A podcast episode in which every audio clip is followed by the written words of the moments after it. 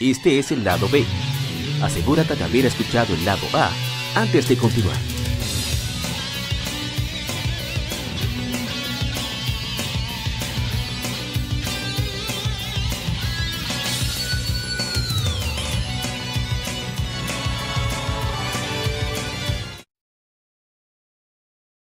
El tema de la semana. Un tópico o cuestión particular es debatido por la Legión.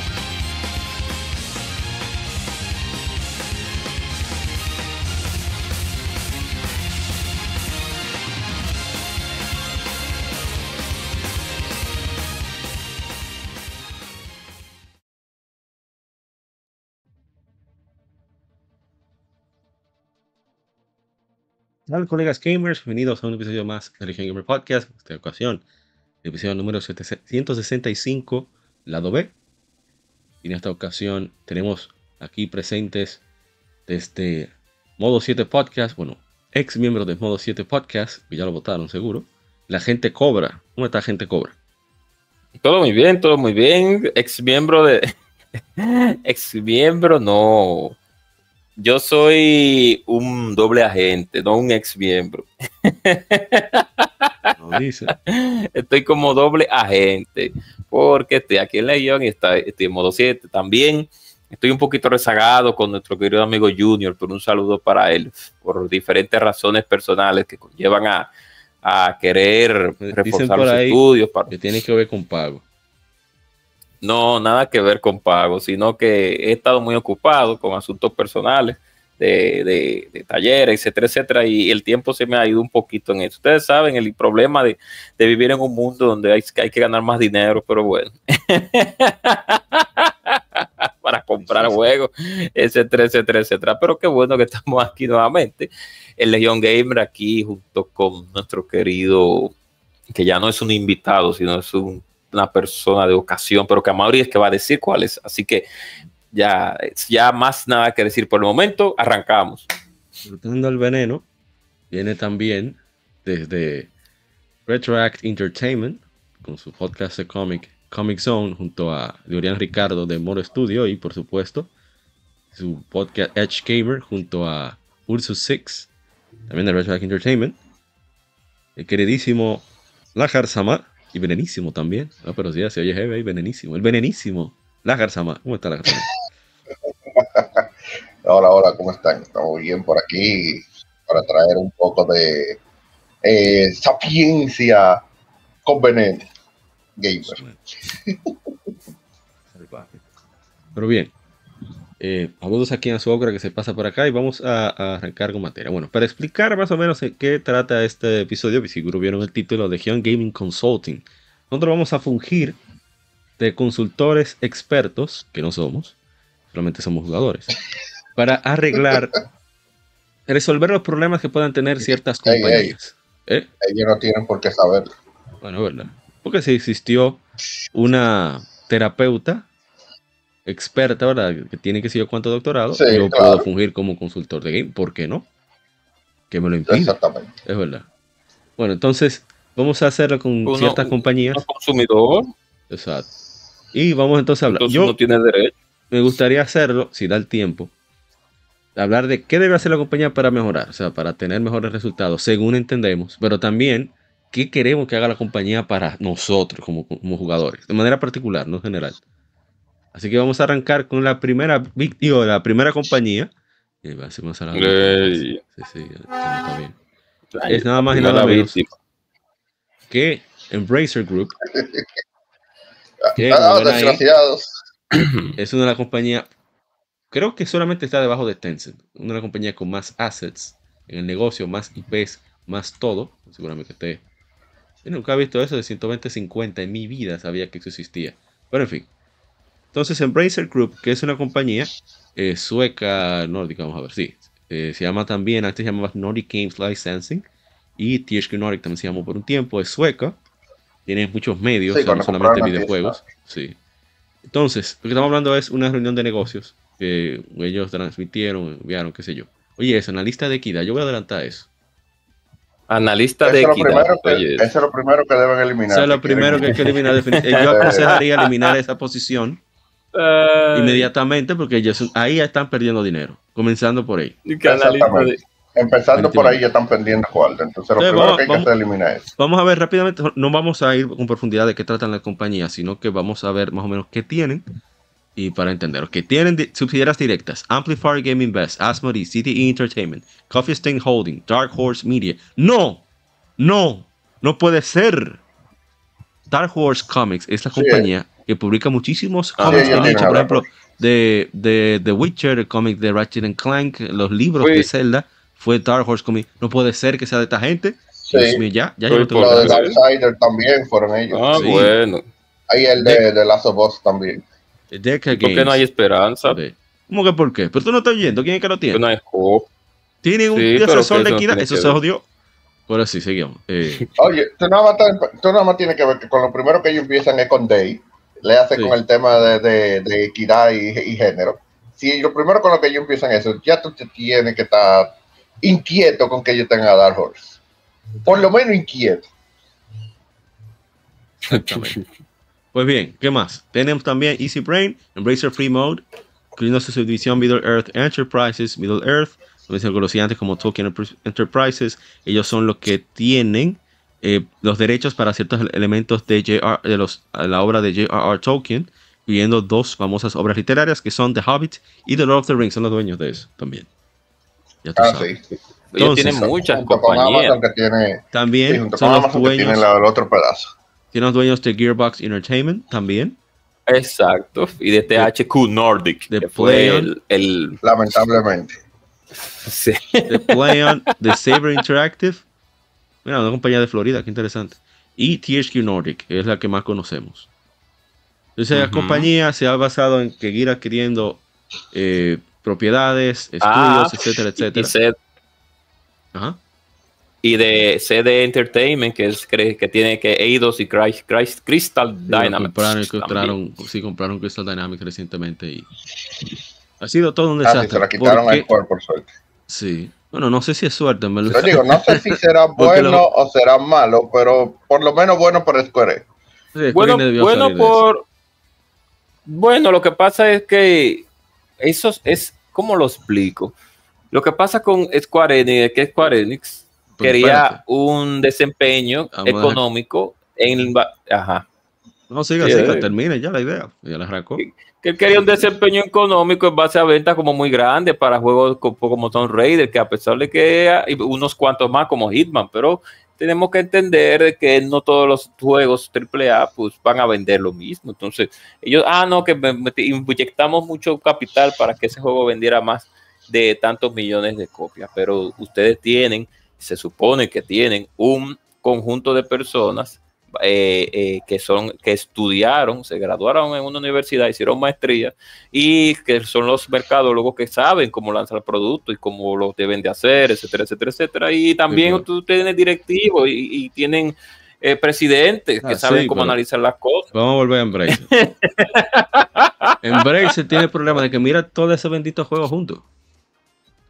Nada más tú sabes Sí. cuándo colocarlos y tener que bregar con que, ok, viene Zelda. Si viene Zelda, hay que recogerse. Si viene un jueguito, qué sé yo, más normal, eh, voy a decir un nombre aleatorio que nadie lo tome mal. Lo estoy jugando, por cierto. Cat Quest. Cat Quest, Oh. yo tiro lo que yo quiera, ahí, Oh. pues, no, no hay amenaza. Pero se sucede que en el año siempre hay, por lo menos ahora más que nunca en esta época, hay como ocho amenazas al año. Entonces, tú tratar de que tu propio juego no compita, porque ese, bueno, vamos a hablar, ¿sabes? Square Enix está en esta lista que hicimos. Que no me fijé. Ah, sí, Square Enix está. Sí, vamos a dejarlo para cuando toque Square Enix. Entonces, eso quiere, implica también tener decenas de mil, no, no, miles de empleados. Y eso es insostenible, no es posible manejar tanta gente. Y ahí se, pierde demasiado. o hay que tener un buen equipo gerencial que muchas compañías no tienen. Que esos Uy, sí. títulos comprados parece que Él es- a mí, me preguntan a mí, una compañía que compre tanto, no creo que tenga mucha gerencia, pero eso soy yo. no ¿Qué es el opino? problema.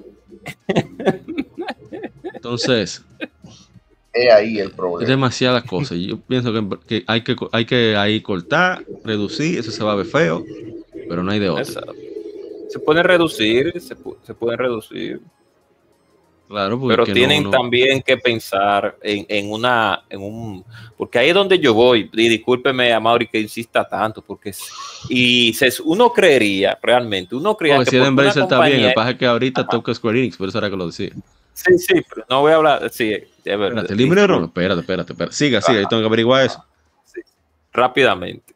Lo que pasa es que uno a veces cree que porque una compañía tiene, por lo menos, es una multinacional, vamos a suponer así, o una compañía que tiene una trayectoria de éxito, porque no vamos a decir que Embracer Group ha sido una compañía, sino que ha, ha adquirido varias compañías y es una compañía que mantiene una solidez, porque tenemos la realidad es que para comprar diferentes, eh, eh, diferentes nombres y equipos, Dios. pues hay que tener una trayectoria. Pero eso no quiere claro. decir que se tomen, que- claro, y eso no quiere decir que se tomen malas decisiones. Se toman malas decisiones porque no hay, a veces no hay un, a veces es por la misma cultura de la organización. Estoy hablando como muy empresarial, pero tengo que hablarlo de esa manera. y a veces porque hay ciertos momentos mediocres de personas que creen que por una decisión por el momento de llevarse por esa ola, pues entonces creen que eso va a generar dinero y entonces vienen los problemas. Entonces, como le está pasando a una compañía por ahí de un ratón que está perdiendo mucho dinero por ese. por ese- Ya yo le dije, lo primero Eh, que tienen eh. que hacer es eliminar el departamento de Dave, pero bueno, está bien. Estoy preocupado porque Limited Run Games también es de Embracer. Sí, Qué difícil. Ahora, hay algo bueno que ellos hicieron. Ellos han hablado de que tienen su propio, ma- vamos a decir, eh, almacén para conservar videojuegos. No solo propios, sino en general. Eh, y eso, por lo, por lo menos. Ojalá y tenga la posibilidad de compartir. Ya hablamos de eso en el podcast anterior de la conservación. Pero es importante. Ojalá y más compañías lo hicieran. Pero para, para referencia, yo voy a buscar ahora mismo. Para que en- se entienda más lo de la cantidad de gente. Voy a poner Limited Run. Y que Limited Run. Estoy, estoy todavía frustrado con el Limited Run. Embracer Group. ah, Voy a buscar employees. O sea, la cantidad de empleados. exacto. Y la, La cantidad de y la 15 cantidad de títulos de títulos pagados y la cantidad de títulos falsos que hay. en la- 15 mil- oye, 15 Eso, mil no empleados. Yo voy a buscar Sony Interactive. Oh, espera, espérate, lo escribí mal. Escribí muy mal. Sony Interactive Entertainment, number of employees. Oye, Sony tiene 12.700 y es Sony. Play- o sea, Play- es Sony PlayStation. Incluyendo lo- la tigre de hardware, lo de distribución, lo de marketing a nivel global. Tiene 12.000. O sea, Embracer tiene más que Sony. Ya tú sabes. Sí, es una compañía muy posible. sólida y ha crecido y ya sigue Sony- creciendo. Sony ha tenido su mejor año en la historia. PlayStation. Sí, yo, yo lo digo también por Embracer Group también. Mira, Ahora, que- con la adquisición de Activision Blizzard, es que Xbox va a tener 17 mil. Y es Xbox. O sea, es una locura, mano. Exacto. No se puede. No hay forma. Entonces, si reducir empleados, centrarse en, la- en las IPs que funcionan. Eh, ¿Qué más? ¿Qué ¿Usted cree que podría hacer? Yo ni sé qué decir que yo quiero que haga, porque tiene tanta vaina ese- ese- esa empresa que yo no sé. Y estoy perdido. Yo sí, yo sí sé lo que ellos deben de ¿Qué hacer. tú quieres? ¿Qué, qué habla? Tú hablaste de una parte importante que es la reducción de, de tal vez no de personal, pero sí una fragmentación de varias, de varias, ¿cómo lo decir? Podríamos decir así, varias licencias, una, una, una fragmentación De de, varias de licencias, no, de varias dependencias. Entonces, ellos deben de, al tener tantas, tantas personas con ideas, y tantas personas con, con buenas intenciones de que su, de los que los del juego que están desarrollando venda y tantas IP que tienen muy buenas IP entre, entre ellos, entre, entre su grupo de, de Embracer, que pueden lanzar a un tiempo prudente, ellos deberían de hacer una, una fragmentación de varios equipos y paulatinamente ir tirando más, unos cuantos títulos al año, viendo la disponibilidad de cómo el mercado se mueve, pero no como se mueve con lo que estamos actualmente viviendo, con la, el asunto de la minoría. Ah, y mira, de ahí, mira, ahí, inclusión. mira, ahí. yo voy a quitar eso. Seguimos. Yo dije, es más, yo sostengo que hay que reducir personal. Eh, Me mantengo ahí. Sí, Empezando pero hay- por los departamentos de ley. Sí. Oh, siga, ya. agente Go. No, no, Y- no, es que yo, yo voy a la yugular de una vez. Es el, problema, ese es el Exacto. mayor problema. Y entonces enfocarse, porque yo, hay, en la lista que nosotros tenemos no está Nintendo, pero si, se- No, si pero nos da el tiempo me gustaría, No, no, no, no, no, no va a dar, no va a dar tiempo. Siga. no va a dar tiempo, pero en fin. Hacemos otra, Eso otra es lo parte. que yo, exacto, es una parte 2. Eso es lo que yo le recomendaría a Embracer Group. Porque actualmente, actualmente ellos están sobreviviendo de unas, de unas cascaritas que andan por ahí, pero tú ves, eh, no es lo que se debe de esperar de una compañía de tal manera. Ya dije todo lo que tenía que decir. Miren, miren, miren, ay, encontré por ahí a Biomutant. Fracaso, Biomutant, ¿qué más? Pues déjame ver qué más. Fracasos y fracasos. es que es lo que se acompaña. Mientras más woke se vuelvan, más broke terminarán. Exacto. Entonces, hay que no dejarse llevar de la ola, que ya está en, no en capa caída, pero sí más o menos la gente se está dando cuenta del por qué las compañías hacen ese tipo de cosas, porque simplemente le deja dinero en base a un grupo. Pero la realidad es que los numeritos no están dando, o sea que ellos tienen que reformularse. Mira, al final yo, yo voy a decir algo, porque sí, nosotros vamos a, a decir cosas que se supone que, que ya ellos saben. Sí, exacto. se- Tienen asesores, exacto, sí. ellos tienen su- sus asesores, ellos tienen expertos eh, en economía, Marketing, expertos exacto. en marketing, expertos en todo eso, en negocio. Administradores Exacto. financieros, exacto. Claro, que que se supone que ya le debieron haber dicho hace rato, mi hermano, elimina el departamento de ley. Pero evidentemente ellos no lo van a hacer, por eso yo voy a decirlo ya eh, al final, porque en cierta forma podría ser un desaliento ese temita. Pero bueno, eh, realmente eh, yo creo que Embracer tiene una, tiene una ventaja en cierta forma sobre otras empresas, precisamente siendo la, la segunda, también me parece que tiene más IP dentro de- del sí. mercado actual de videojuegos, pues, después de Tencent, eh, evidentemente que es quien más eh, ha comprado empresas y bueno, siendo dueña de Epic, que también tiene ahí a la, la Epic Store y otras cosas, bueno, eh, evidentemente ellos manejan un buena, una buena parte del pastel de, de desarrolladores, pero Claro. en, en el caso de, de Embraer, totalmente de acuerdo con lo que dice el superagente. Y, y vuelvo y repito, ellos deben eliminar, eh, los- deben empezar eliminando el departamento de DEI y todo lo que tenga que ver con eso, eh, de lo que es la empresa. Y evidentemente deben centrarse en las IPs que realmente llaman la atención y que dejan dinero dentro de lo que es, sí, dentro de lo que es eh, el lore de los videojuegos, digamos. Miren, es que Embraer tiene unas IP tan significativas y dentro del mundo gamer que mucha gente quizás no se lo imagina. Eh, de hecho, ya mencionaron algunas, mencionaron ahí a Hitman, eh, Sí. por ahí precisamente, que, que no es precisamente alguien desconocido dentro de la industria del gaming. Eh, No es- cómo se llama el estudio, Oh. pero el estudio es reconocido y es independiente. De todo modo. Y es Sí, sólido. y, y Hitman no es exactamente un, un juego, sí es nicho, de- desde cierto punto de vista se puede decir que es nicho, pero realmente no es tan nicho como otros eh, como otros juegos. O sea, incluso tiene una película, señor. Eh, Sí, exacto. exacto. el agente 42 tiene su, tiene su película. Y es un juego que evidentemente, aunque es de acción, eh, en, en stealth, eh, un poquito más, eh, quizás, bueno, un poquito menos Metal Gear o, o incluso Splinter Cell, pero más o menos va por ahí, es un agente secreto que, que tiene que a- a ejecutar eh, personas, a los Assassin's Creed, pero más moderno, evidentemente.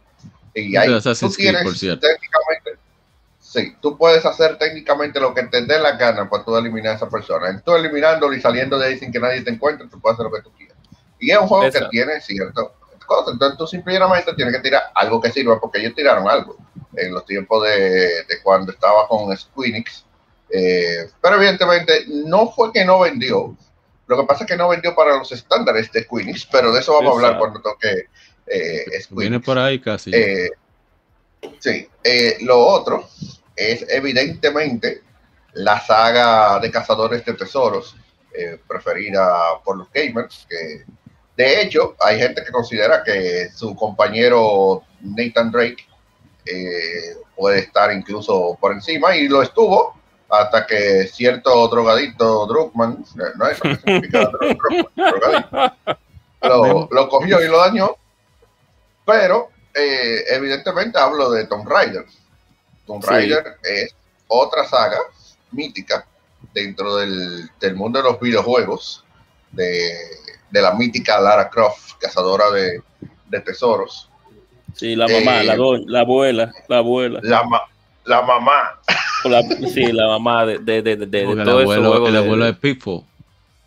Sí, Pitfall, el abuelo. bueno, mamá técnicamente el abuelo debía ser Indiana Jones en su vertiente exactamente de Pitfall, porque te- te- tengamos de acuerdo, Pitfall e Indiana Jones. Sí, eso, eso es verdad, eso es verdad. Eh, Podemos decirlo así. Entonces, sí, exacto. Pero sí, el tema es que, mi hermano, hagan una Tomb Raider que sirvan, eh, no una Tomb Raider super mega ultra feminista y empoderada como la última que sacaron, la cual sacó de quicio eh, a mucha gente, cosa que no era para nada necesario hacer eso con Lara Croft, eh, siendo Lara Croft ya había demostrado muchísimo antes de eso que, que ya era una mujer poderosa y, y empoderada de verdad, no, no con feminismo rancio. Eh, por eso hay que eliminar de ahí, vuelvo y repito. Traigan a Lara Croft original y la gente le va a gustar, porque eso es lo que la gente quiere. Exacto. Eh, ¿Qué otra IP ellos tienen? Bueno, miren, hay otra IP que es así, tal vez puede ser un, un tanto nicho, pero es una IP eh, que de hecho era la que mantenía viva a THQ Nordic eh, en ese sentido, que era Darksiders. Darksiders, Darksiders claro. es un IP que quizá no muchos conozcan, pero tiene un buen fanbase de, de jugadores, tiene una muy buena historia y que por lo que a mí respecta, creo que eh, no diré la palabra de que empieza con K y termina con Ron, eh, pero con la Génesis creo que hicieron, eh, no sé qué rayos pasó ahí con, con la Darksider Genesis, que, que la de peste. Eh, evidentemente ese juego eh, ah, eh, porque se salió totalmente de lo que se supone que es Darksiders. pasa cuando la tú compras la franquicia, pero no te no y no sabes desarrolladores. Exacto, entonces, eh, por lo menos, búscate unos tigres que sepan, porque Darksiders 3, eh, aunque tuvo sus problemas y eso, pero sigue siendo hack and slash, Sí. eh, que con puzzle, que es lo que realmente hizo que la franquicia fuera eh, un tanto diferente, no era el simple hecho de, de vamos a matar a todo el mundo aquí a los God of War, sino que Sí. mira, sí, sí, sí, Era matamos gente Zelda, aquí, pero un mira, Zelda para adultos. Sí, un Exactamente, Zelda más, sí, más, más sube adulto. tu, sube No tu, tan tu, tu alma aquí, sube Adulto allí, no, pero aquí. es más, sí, pero más sí. maduro, un Zelda Pero no, maduro. no, de- no debería para adultos porque se, se entendería que es Zelda infantil. Por eso. Estoy No, preguntando. Sí, exacto. Se, se podría Ah. entender que es la infantil, sí, es verdad. Es un Zelda, un Zelda, un Zelda complejo. Entonces, ¿cómo que estoy hundiéndome más? Sigue, sigue. No, no, porque el tema con Zelda es Un- que un Zelda- vamos a decir Dice- gore, Saludos, Leono. gore. Dice Leono, Zelda es para Sí. niños. Ya, no digo más nada. Continúa. No, vamos a decir un Zelda Oh. gore, un Zelda gore. Sin miedo al éxito, dice Sí, Leono. un Zelda gore. Thunder, Thunder, No, un, Zelda gore, eso es lo que es Darksider, un, un Zelda con más, Sí, con un más. Zelda, un Zelda con sangre.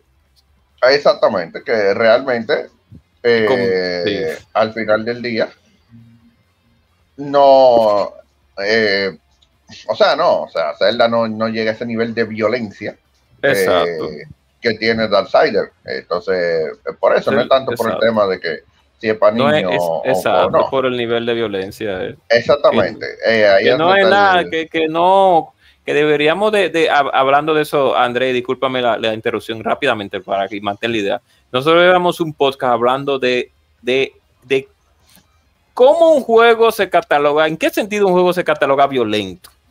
¿En qué sentido? ¿Por qué funciones? Vamos, podríamos hacer un poco de eso. Bueno, en fin, siga usted. Está bien. Entonces, No, no, pero eh, ese es ese otro otro tema. IP Siga, realmente- siga, siga. Otro tema, sí, otro tema, claro. ese es otro, eh, otro IP que realmente podría usarse, que, que tiene su, su fandom, que creo que la puede apoyar y que de hecho están esperando la verdadera Darksiders 4, porque todo el mundo está consciente que Genesis no es eh, la Darksiders 4, eh, que todo el mundo odia mira, es un punto, y disculpa que te interrumpa, Andrés, que, poder- que es interesante. Ya que ya tiene tanto dinero, aunque ahora ya se lo está llevando ese mismo, ya que ya tiene tanto Sí. dinero y tiene tantas IP, ¿por qué no asegurar un buen trato? Me refiero a trato no, no de, de- de tratar, sino un buen ¿verdad? contrato para aquellos involucrados en la franquicia original. Decir, mira, eh, fulano, ya que Mm. te hiciste este juego, ven para acá, haz lo que tú quieras, dime cuánto es y vamos a meter mano. Mira, me salió súper dominicano. Exacto, Dame yo exacto, que tigres. Hay, Vamos a hacer Hay como, otra- con las condiciones que vale, como traducir para los escuchas internacionales. Vamos a hacer un trato Sí. que te parezca bien, que estés de acuerdo, que estés dispuesto a trabajar con las condiciones que tú quieras para continuar con la franquicia que tú creaste. Ok, continúa ahora sí. Claro. Y hay otro, eh, otro IP, el último que, que diré, no, con eso no significa que los otros IP no sean importantes ni nada de eso, porque Embraer tiene demasiados IP, eh, lamentablemente. Eh, haré mención hon- honorífica, antes de mencionar el que voy a decir, eh, una saga mítica, eh, que es Chaser HQ. Eh, Ay, no sé sí, si, sí. si ustedes la recordarán, eso era Sí, de la Chaser gente sí. de, de THQ. Eh, que esa, esa franquicia la podrían traer de nuevo eh, para acá. sería interesante con, con lo que son los eh, las gráficas y, y las consolas de hoy en día. Sería muy, muy, pero que muy interesante tener de nuevo eh, a Chaser HQ eh, por aquí, que creo que la última que vimos fue para Super Nintendo. No, no recuerdo si llegó a salir en una consola posterior. Cre- creo que, que intentaron un remake por ahí. Pero sí, ellos eh, intentaron un remake en PC, pero nada que ver. Hay una en-. Sega Saturno, hay una en Sega Saturno. mira. Sí, sí, yo sí, porque es lo que te digo, como que me parece recordar que hay uno en CD. Eh, sí, tiene que ser la de Saturno. Pero eh, Y- traerlo ahí. Ese, No, no, no. Y además no solamente eso, sino que con esa con franquicia de, de 6 ACQ, ellos no tienen que tirar.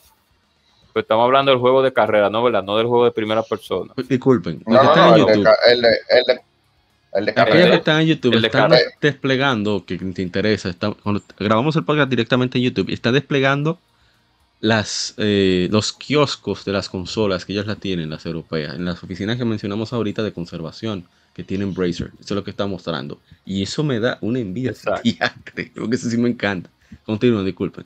Eh, quería resaltar eso. Mira, te Sí, invito. entonces- Eh, Entonces, eh, ellos podrían, ellos podrían ya rápidamente, eh, eh, André, disculpe, ellos podrían agarrar con Chaser ACQ, con Chaser ACQ, revivirlo, pero no de que tirar de que un remake ni nada de eso, revivirlo, revivirlo, con un, un, moderate, como lo dirían en, en Estados Unidos, un budget moderado, un budget moderado, y ver cómo le gusta al público, como el sí, un presupuesto moderado y ver cómo el público lo, lo, va tomando, no hay que, Sí, claro. y sobre todo que ellos tienen cuarto para votar, pero por lo que ellos han dicho, ¿verdad? No, y la que realmente voy a mencionar ya para terminar con, Sí, con que salir, nos faltan varios. Sí. Sí. Eh, es eh, nada más y nada menos que otra saga mítica de vampiros. que Ah, de estuvo hecho, ahí. si tiraron una encuesta, tiraron una encuesta No eh, hace un tiempo para los fans de, de la saga, con intenciones al parecer de, de revivirla. Y obviamente estamos hablando de la historia de, de la tierra de Noscott, eh, Ah, sí. Legacy of King. Le- legado de Kane también, que, que- que Es que- el último juego no salió, fue desarrollado y se quedó ahí. se quedó ahí que era uno que iba a continuar. Bueno, no se sabe si era una continuación o era eh, la historia anterior a, a los hechos de, de Legacy of Kain, porque teóricamente Defiance eh, cierra eh, en un bucle Sí. temporal, pero cierra la historia de, Sí, de lo que es la saga. Eh, muy emotiva, una narración soberbia, eh, que de hecho la autora de, de dicha historia fue la misma que creó eh, Uncharted. sí, del eh, legado de eh, que deberían Amy buscarla Hennings. Para Bueno, es, es- mira, es, eh, son tan inteligentes en Disney que ella estaba haciendo, eh, EA también, son tan brillantes, ella estaba haciendo un Star Wars a ese estilo, el estilo de Uncharted, así, eh, Legacy of Kain. Y decidieron cancelarlo. Y Ni siquiera lo lanzaron. Porque, claro, porque por lo menos lancen un prototipo para ver cómo la gente lo va tomando, para ver cómo el público lo toma. Porque Son- si ya se, si ya hubo un equipo que se, que se mató varias semanas desarrollando un juego, denle por lo menos la- la- el, el respeto y digan, no, mire, lo que vamos a hacer es que vamos a Eh, Y tirar. Amy Hennig es ese de una persona que no es muy, eh, ¿cómo te dice? Orientada a la parte de que dame tanto. Ella es de déjame hacer. Es de, es de Exacto. flexibilidad creativa. Eso es lo que a ella le gusta. Porque la, Sí. eh, eh, a ella lo que le interesa es hacer su juego bacano. Y ya. Bueno, vamos a cerrar con Embracer, Sí, porque si no lo vamos a yo Además, yo, estoy envidioso es con que- esta caja aquí. Oh, Sí, sí, sí. Yo creo que el problema es que como ella está tan basada, entonces no, no la querían ahí cerca. Pero sí, está Creo bien. que fue eso, fue envidia. Yo siento que fue envidia. ¿Cómo está tan Sí. basada? Vamos a pasar al siguiente porque si no nos vamos a acercar, Embracer es demasiado grande y tiene demasiados problemas. Ok, Sí, entré aquí. mucho problema. Platinum Games. Platinum es un estudio que ha hecho muchos juegos de calidad y unos cuantos que realmente desearíamos que no existieran. Ahí está The Legend of Korra, Sí. por ejemplo. Eso nos gustaría que no existiera. exacto. Tuvieron la oportunidad con varios juegos, sí. de la historia como el de la Tortuga Ninja. También Sí, se guayaron feo. se guayaron con el de los. Transformers también, durísimo. Por eso no Dieron un guayón Pero sí es verdad. Muy, muy, No, pa- no es no parece malo. de ellos. Sí. Y bueno, Wonderful 101, un Guay- un Guayon Song también ahí, Eh, porque salió ajá. la consola equivocada. Rápidamente, eh, Platinum Games, que el origen de la unión entre compañías Sits Inc. and Art Inc.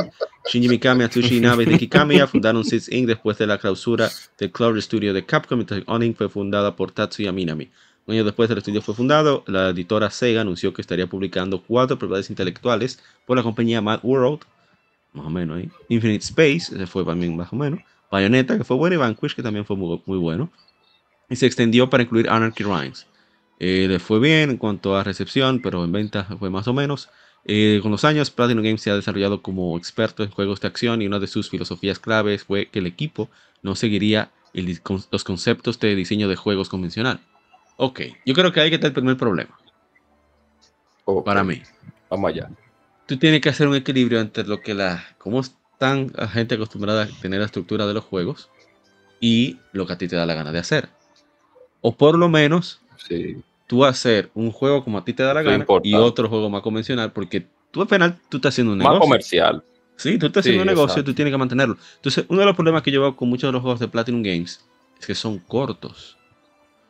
Y lamentablemente, independientemente de la calidad, que no estoy criticando calidad por si acaso, la gente quiere sentir que le está sacando el jugo a su dinero. Y si tú haces un juego de menos de Sí, 15 exacto. horas, por más excelente que sea, está el, el Hideki Kamiya, el basado calvo, eh, por más bueno que sea, si el juego se va en 15 horas, dice, mira, pero yo pagué 70 dólares por esto. Todavía no estamos, al- estoy hablando de la mayoría de la gente, estoy diciendo que todo el mundo sea así. Y fíjate que cuando un juego pasa más de un millón siendo de Platinum Games, es raro. De hecho, el juego más exitoso que ha lanzado Platinum Games, según entiendo, es. que ha lanzado, no, perdón, que han desarrollado, fue la colaboración con Square Enix y el estudio Avia, Cavia Games. Nier Automata. De hecho, Ujú. Hideki Kamiya dijo en un tweet, Sí. en una entrevista, creo que fue, no sé cuál de los dos, pero sí lo dijo Hideki Kamiya, si estoy seguro. Nier Automata fue quien salvó a Platinum Games, porque se iban a ir al carajo. Iban a comprar otra, otra, otra subsidiaria. Y de hecho, Mira que en, Square Enix pudiera comprar Platinum Game, yo no lo No, veo. eso sí, no, no, sape. eso sí. No, no. Ah, No, bueno, no, no, no. que lo No, dejen. no, deja a esos tigres tranquilos. Ok. Ah, bueno.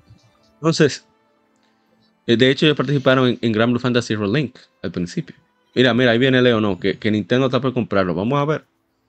Porque si algo ellos pueden hacer, y creo que, de nuevo, yo estoy hablando de mi punto de vista, di que de consultor, di que entre comillas, di que, es lo que hicieron con precisamente Nier Automata, ser, ases- ser asesores pe- expertos en desarrollarte gameplay. Mira, tú estás haciendo un juego de acción, ven para acá, ve comprar. Bueno, nosotros- Pero mira, por lo menos, por lo menos, por lo menos Nintendo le dio libertad creativa, seguro hizo unos cuantos ajustes con lo- en lo que tenía que ver con la sabrosura, pero por lo menos Nintendo para, para Bayonetta le dio mucha libertad, porque el Nintendo, a- eh, la Nintendo, Nintendo ha tenido a lo largo del tiempo una cara de hipocresía cuando está guayando la yuca. De hecho, Nintendo es bien abierta con los externos. O sea, tú quieres lanzar tu juego que salga todo, no hay problema. Pero dentro tú tienes Sí. al Nintendo Treehouse de Seattle, Washington, Ujú. capándote Sí. todos los juegos de Nintendo prácticamente. Por suerte, Exacto. no pudieron con Zelda y un par de cositas así, por suerte. Pero la mayoría, No sé. en- o sea, estoy hablando de niveles que hasta de contenido. Me explico. Mira, no, se dice incluso que Zelda no ha avanzado en lo que estábamos hablando ahorita, que, que no está mal decir el tema en cierta forma que es para niños, que precisamente Zelda no ha avanzado por el, el Nintendo Treehouse, precisamente.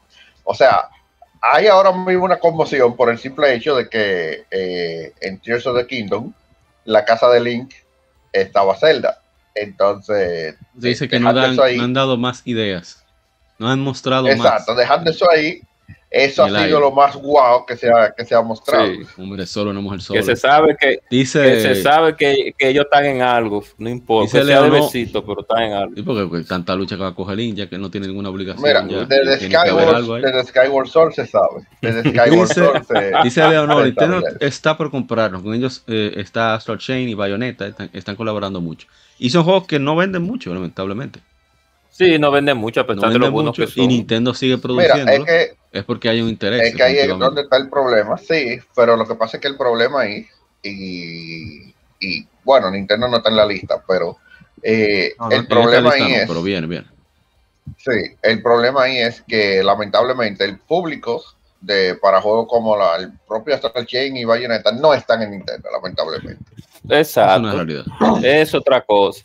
Es otro asunto. A mí, por ejemplo, me Salen en la consola equivocada. que estos tigres colaboraran con Zelda para ver si mejoran el gameplay de combate. Que lo necesita, urgente. Sí, lo, Sí, lo sí, necesita, sí, ¿verdad? sí. Lo necesita. O sea, en mi opinión, Eh, no, Zelda dio, no, no. dio un retro, hizo un retroceso de, de Twilight Princess a Skyward Sword y después a Breath of the Wild, Oh. en mi opinión. Oh, oh. Tenía mucha, mucha Sí, mira, de movimientos técnicas Eh, en más que- Digo, en Breath of the Más que en tú eliminar Princess. y que Sí. sí, más que tú eliminar y que los dungeons y que porque sea más fluido y el mundo abierto. eh, lo que ellos tienen que, que mejorar el sistema de combate. Mejorame el sistema de combate y eso sí sería una innovación en el mundo de Zelda. Ahora sí, siguiendo con Platinum, Sí. Míralo ahí, dice Leo, no, yo estoy de acuerdo. El público de estos juegos no está en Nintendo, es la verdad. Continúa, continúa. No, o sea, es que no es, una, no es algo que sea mentira. Entonces, mira, en ese sentido, yo no estaría de acuerdo con que Nintendo comprara Platinum Game porque considero que sería un desperdicio, realmente. Eh, eh, más bien, lo interesante sería que ellos abrieran la, las IP que tiene Platinum Game a otras plataformas, porque lamentablemente Nintendo van a morir. Eh, en, el, Sí. en el sentido, yo sé que evidentemente como estrategia empresarial Nintendo lo que quiere es eh, a través de Platinum Game llamar a esos jugadores con los que y- ellos no cuentan Hay un punto positivo para que vayan a Nintendo. y es que Nintendo cubre el desarrollo. O sea, ya ahí no tienen Sí, que ver exactamente. si vende o no, ellos ganan, por suerte. Sí, porque ellos están apostando, ellos están apostando a atraer el público que no está en Nintendo. El problema es que la propia imagen que da Nintendo eh, hace que esos jugadores no quieran ir a Nintendo. mira, y Leo si van a Nintendo, mm, acaba de decir algo que, que no me sorprende, sino que mucha gente no se te va a decir porque Leo no es súper fan de Xenoblade. Y dice, es lo mismo que pasa con Xenoblade. Eh, sí, pero que no estamos hablando de Nintendo. No. Pero sí, ciertamente. Pero lo que pasa es que, vuelvo y repito, el, el tema está en, en eso. O sea, miren, hay que ser sinceros. ¿A dónde empezó Bayonetta? En un principio, en el principio de los principios, con. PlayStation.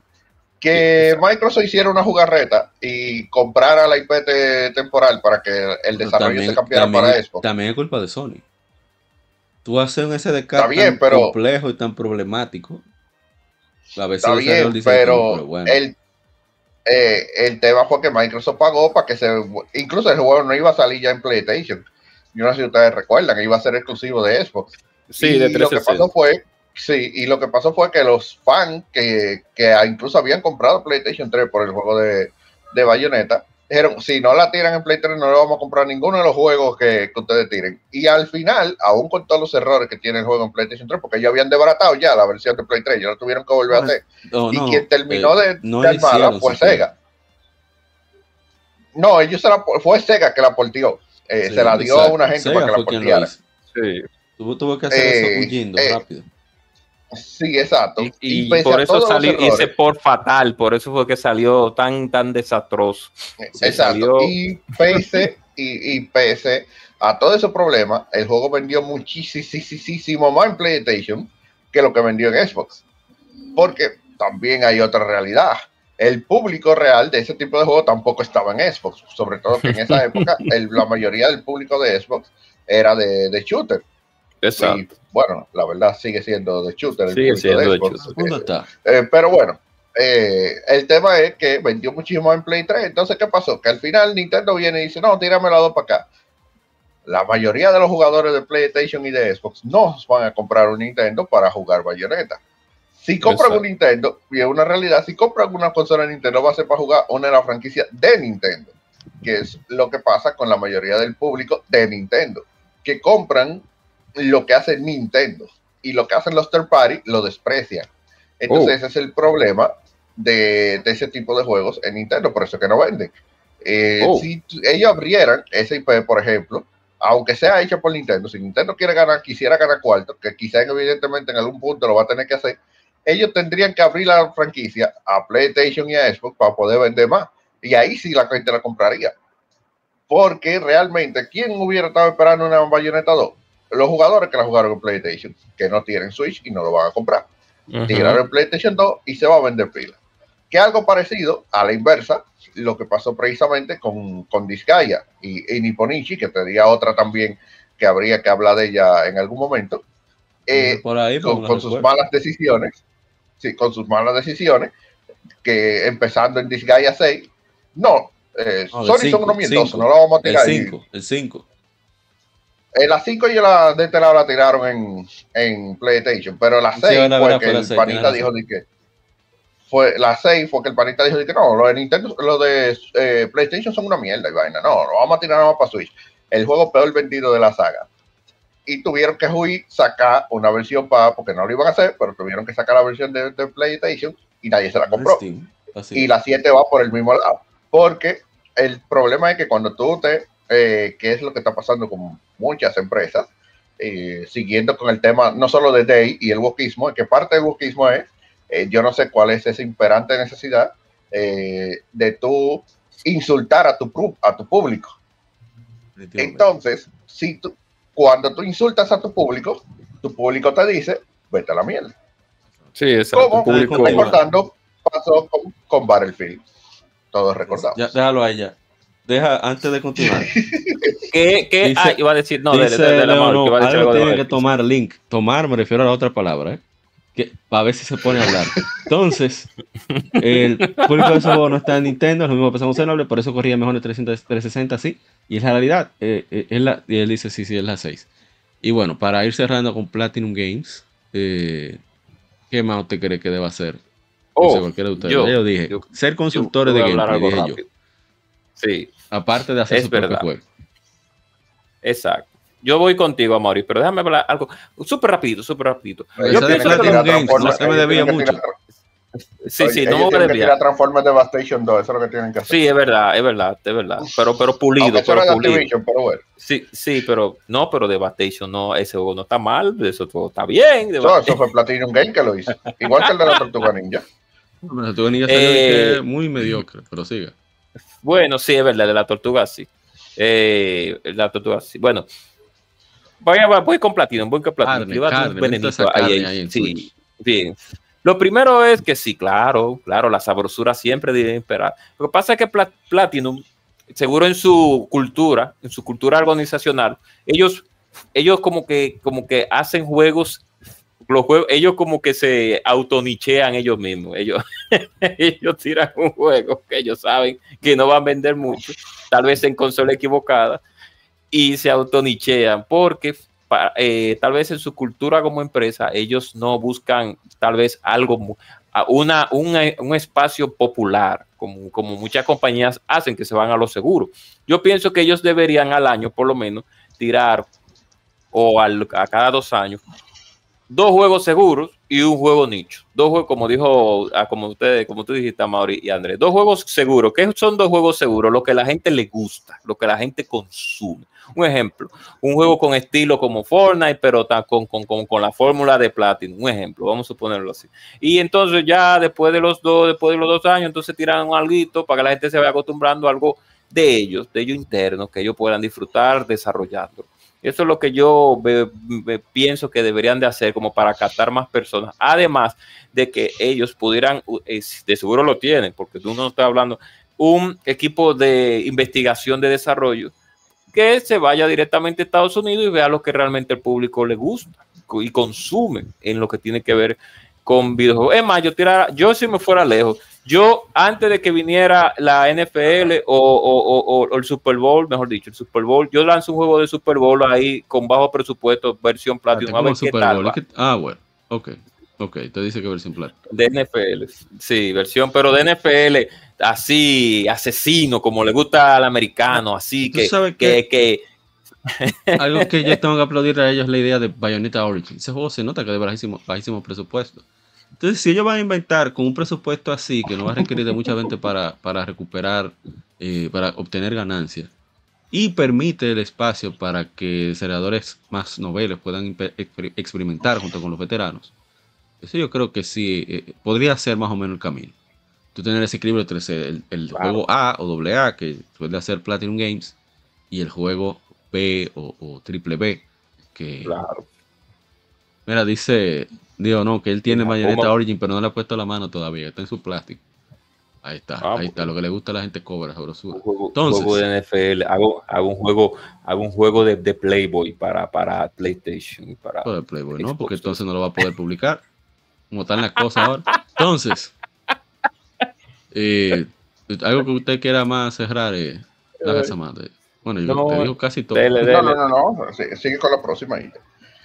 Vamos entonces al siguiente, a la siguiente compañía que vamos a, a seguir Uf. arreglando. Ahora viene el, el veneno más grande.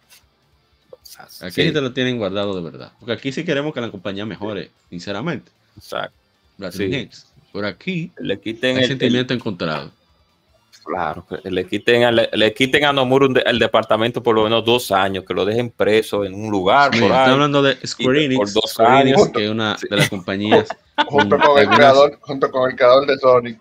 que es una de las franquicias, No, probablemente de las de las compañías con franquicias más queridas en, en toda la industria.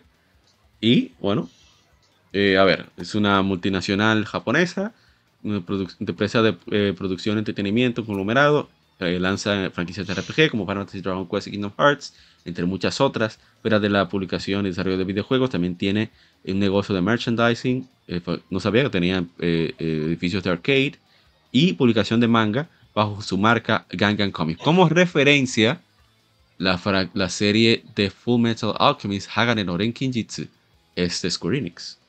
Bueno, para que tengan una Claro. referencia. Entonces, y el ambiente eh, de trabajo es, es muy bueno en esa empresa, es muy no lo bueno el ambiente de trabajo. No lo sé, no lo sé. Sí, pues yo vi una investigación ahí, muy bueno, muy divertido. Según dice el, el top en Japón de desarrollo de videojuegos es Nintendo. El que mejor tratamiento da a sus empleados. Ah, Pero es Japón. el estándar Claro. de, humanismo en Japón no es el mismo que De Occidente. No el mismo. Sí, cuando ven a ver Nintendo mismo. siendo la más suave, es, es, es una de los peores. No, peor. no- no llega al nivel en. Occidente. Así que hay que tener eh, cuidado con eso. Pero en fin, eh, Grano de sal. muy bien, de Square Enix. Eh, ¿quién era? No, vamos a arrancar la Harzama. Yo sé que la Harzama tiene un mega booster ahí guardado. Sí, él tiene. Tiene rato ahí. Ahí, Bueno, dale. bueno, bueno. Despláyese, por favor. Mire, eh, con Square Enix, Espera, espera, antes de eso. Primera sugerencia. Ajá. Dice Leonor que voten a Nomura. sigue, siga, siga la Harzama. Ah, que te- la gente nos apoya. Tú te ves lo que están diciendo. Bueno, mira, yo no voy a ser tan drástico con- con- como que, que voten a Nomura, eh, pero ellos no tienen departamento de Day, así que no puedo decir que, que voten al Oh. departamento de Day. eh, digo, que sepamos, no lo tienen. Eh, no, mira, lo de Nomura, yo no diría que tienen que votarlo, pero por lo menos, como dijo la gente, encerrarlo, por lo menos por, por dos años, eh, con un zipper y un candado, creo que le estaría a gusto a- ahí en ese, en ese ¿Tú ¿Quieres environment. castigarlo o, Eh. o- o- o- o que esté contento? Tú tienes que decidir. No, lo que pasa es que para que él no se salga de ahí. Ah, ok, él va a estar contento, sí. Para que- sí, para que no Exacto. salga. Exacto. Para no- Entonces, entonces, así, ya con, con Nomura fuera de, y con una, una magia de mute, que tú le, te tiras una magia de mute, mute, que no puede hablar por un par de años. No, entonces ya- no, es que él no va a hablar, mira, él se la va a pasar jugando con el zipper. Y, y, y, ah, y- y verdad, verdad, y le pasamos una, eh, una de estas, uno de estos cuadernitos de, de Fabriano, que, que tiene Sí. muchas hojas de Fabriano, con un lápiz para que dibuje su personaje ella y bueno. Entonces, eh, realmente, esa sería la primera de las soluciones que puede haber con, con, con Squeenix y darle final al proyecto Final Fantasy VII Remake eh, sin tener que esperar al, al capítulo 26 en PlayStation 27. eso eh, viene seguro. No, claro. Eh, esa es una de las cosas que ellos tienen que, que hacer. Lo otro es, evidentemente, volver a sus raíces. Nosotros estuvimos hablando una vez, eh, cuando estuvimos hablando del tema de los JRPG, Western RPG, etcétera, etcétera. Eh, y yo hice el comentario de que, si bien es cierto que al Square, Squeenix estar con Enix, eh, ellos quieren diferenciar lo que es la saga Dragon Quest de, de la saga Final Fantasy, siendo que ambos eran JRPG y teóricamente son competencia dentro de la propia, eh, de la propia empresa, es una realidad. Eh, pero, evidentemente, Final Fantasy VII es la que se ha llevado, perdón, la 7 no, Final Fantasy en general, es la que se ha llevado la peor parte de, de esta decisión. Eh, porque al intentar cambiarla a un Western RPG, lo que han hecho es dañarla. Y eso se ha demostrado en, en ventas y en que se, cada día más se le van los fanáticos de la saga Final Fantasy. Eh, y de verdad se nota. También hay gente que dice, no, porque la Final Fantasy VI vendió mucho, que vendió bien, qué sé yo qué, qué sé yo cuánto. Eh, sí, en un principio se podría decir que sí, que la Final Fantasy VI vendió, pero resulta que cuando tú entras, por ejemplo, en Marketplace, entras en eBay, entras en, en sitios así como eso, también en Europa, que Wallapop, por ejemplo, tú vas a ver un reguero de gente vendiendo la Final Fantasy VI con prácticamente nada de uso, porque Ujú. simplemente no les gustó. Porque eh, hubo mucha gente que no, ah, no, yo no me llevo de lo que dice la gente. Yo cuando la juegue, que sé yo qué, eso es Final Fantasy. Y cuando la ven, pero que esto no es Final Fantasy, y agarran y la venden la, la, la revenden y no la están revendiendo a precio vaina. Yo he visto, eh, por lo menos aquí, ya yo he visto para 1.600 pesos incluso que la están dando, porque nadie se la quiere comprar. Entonces, eh, el problema es que tiren juegos que la gente quiera jugar. Vuelvan Final Fantasy de nuevo a JRPG, vuelvan a, a sus inicios. Y- incluso, que voy a decir algo, no necesariamente eh, aunque a mí me gustaría que volviera el combate por turno, porque al final del día Dragon Quest tiene una forma específica en la que se generan los combates. Ustedes saben que Dragon Quest prácticamente es primera persona en, Sí. en ese sentido. Final Fantasy es eh, la vista del personaje. Háganlo más dinámico, aún con una TV. Yo creo que el, el paso por lo que iba Final Fantasy 13, que pese a que la historia y la linealidad hacen que el juego sea una reverenda porquería, pero Oh. si algo positivo se puede sacar de la Final Fantasy 13 es el gameplay.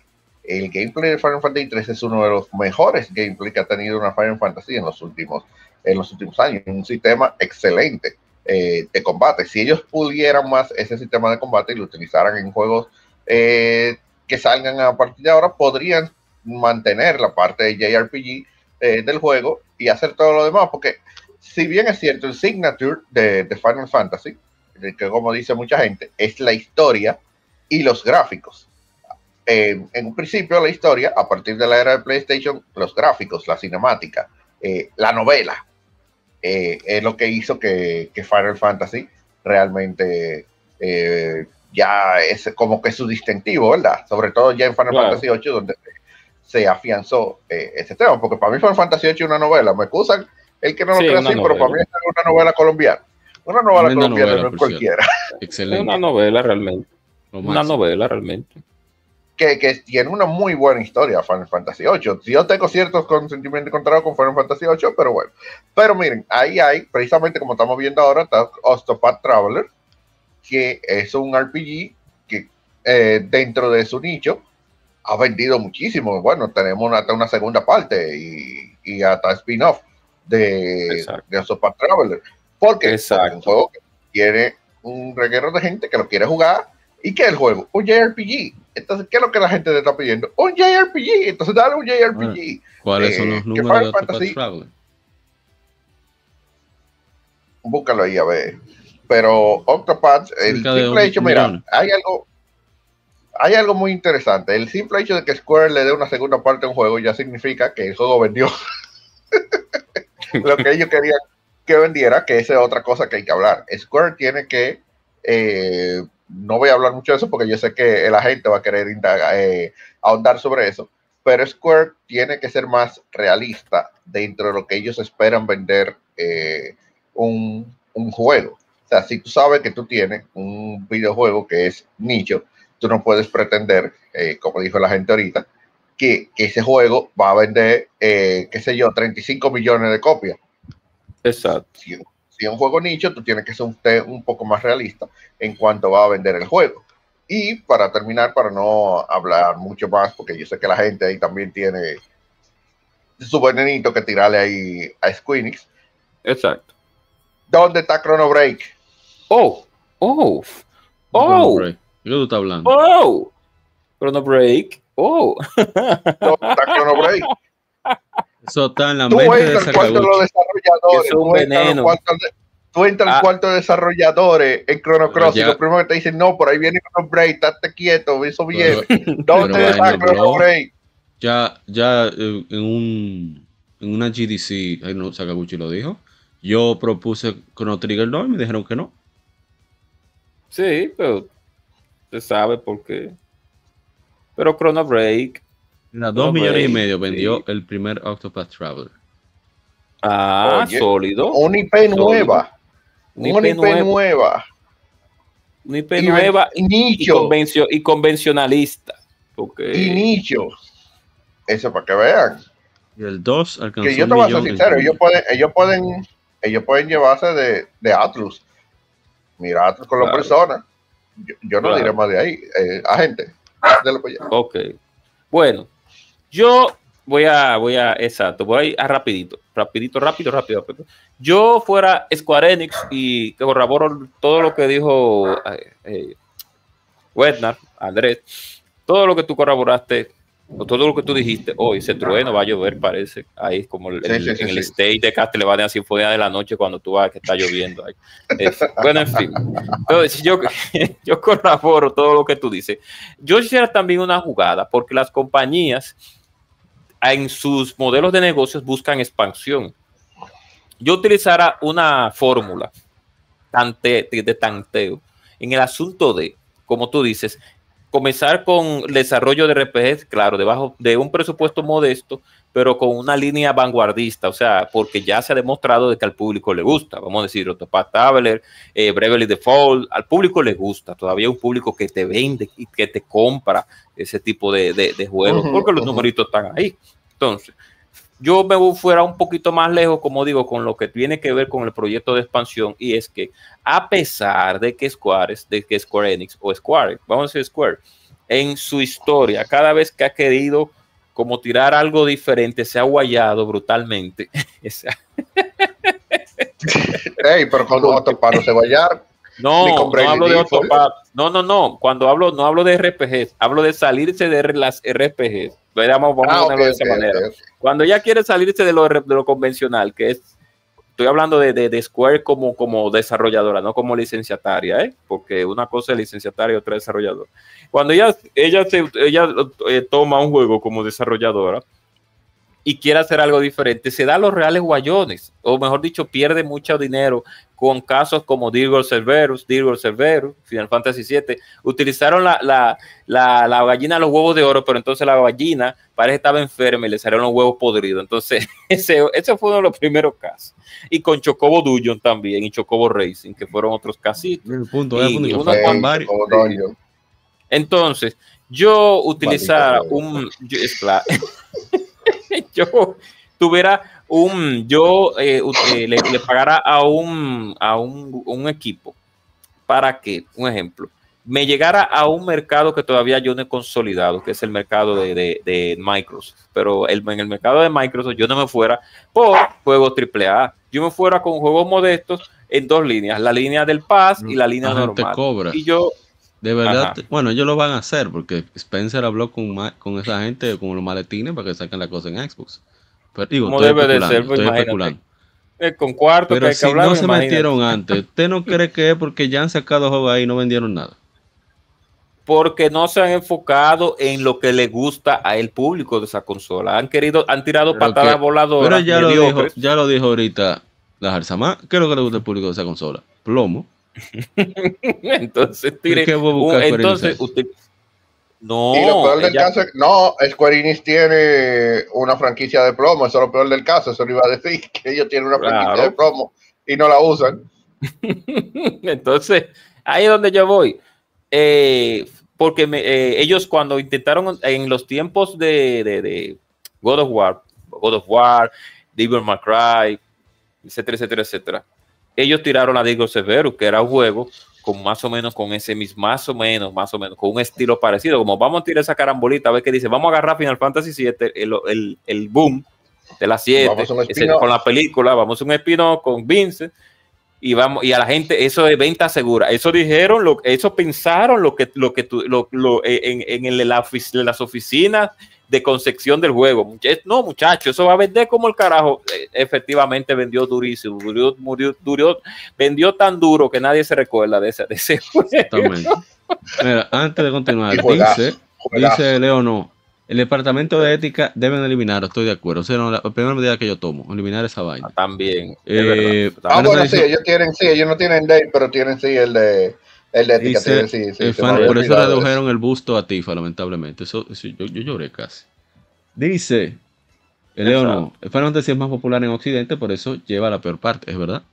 Esa es la realidad. En Japón Claro. no Claro. es tan Sí, es- esa es la razón por la que la han occidentalizado. y la, entonces- le- la- la- la han des- desgranado en Sigue- pedazos Sigue, digo, no, para mí el gameplay de Final Fantasy Remake es el mejor. La fórmula ganadora está por ahí, yo estoy de acuerdo también. Eh, es bastante Sí, sólido también. el gameplay. Y es moderno. Y es bastante importante. Es, es lo más Sí, no equilibrado no que queja. pueden hacer. Dice también Leonor, por Eh, eso yo, dice encuentro que, yo encuentro que el gameplay de la 7 es muy fácil. No es como el de la 13. es- Sí, es verdad, es que verdad. Dale un botón y dale para allá. Pero es dale el un punto. botón y dale para allá es el punto. Tiene- Cómo No, es que expandir sigue el sin pool. ser JRPG. Bueno, que el mecanismo. JRPG. partido en JRPG, Sí. porque tiene ni, ni acción en JRPG, esa es tu concepción.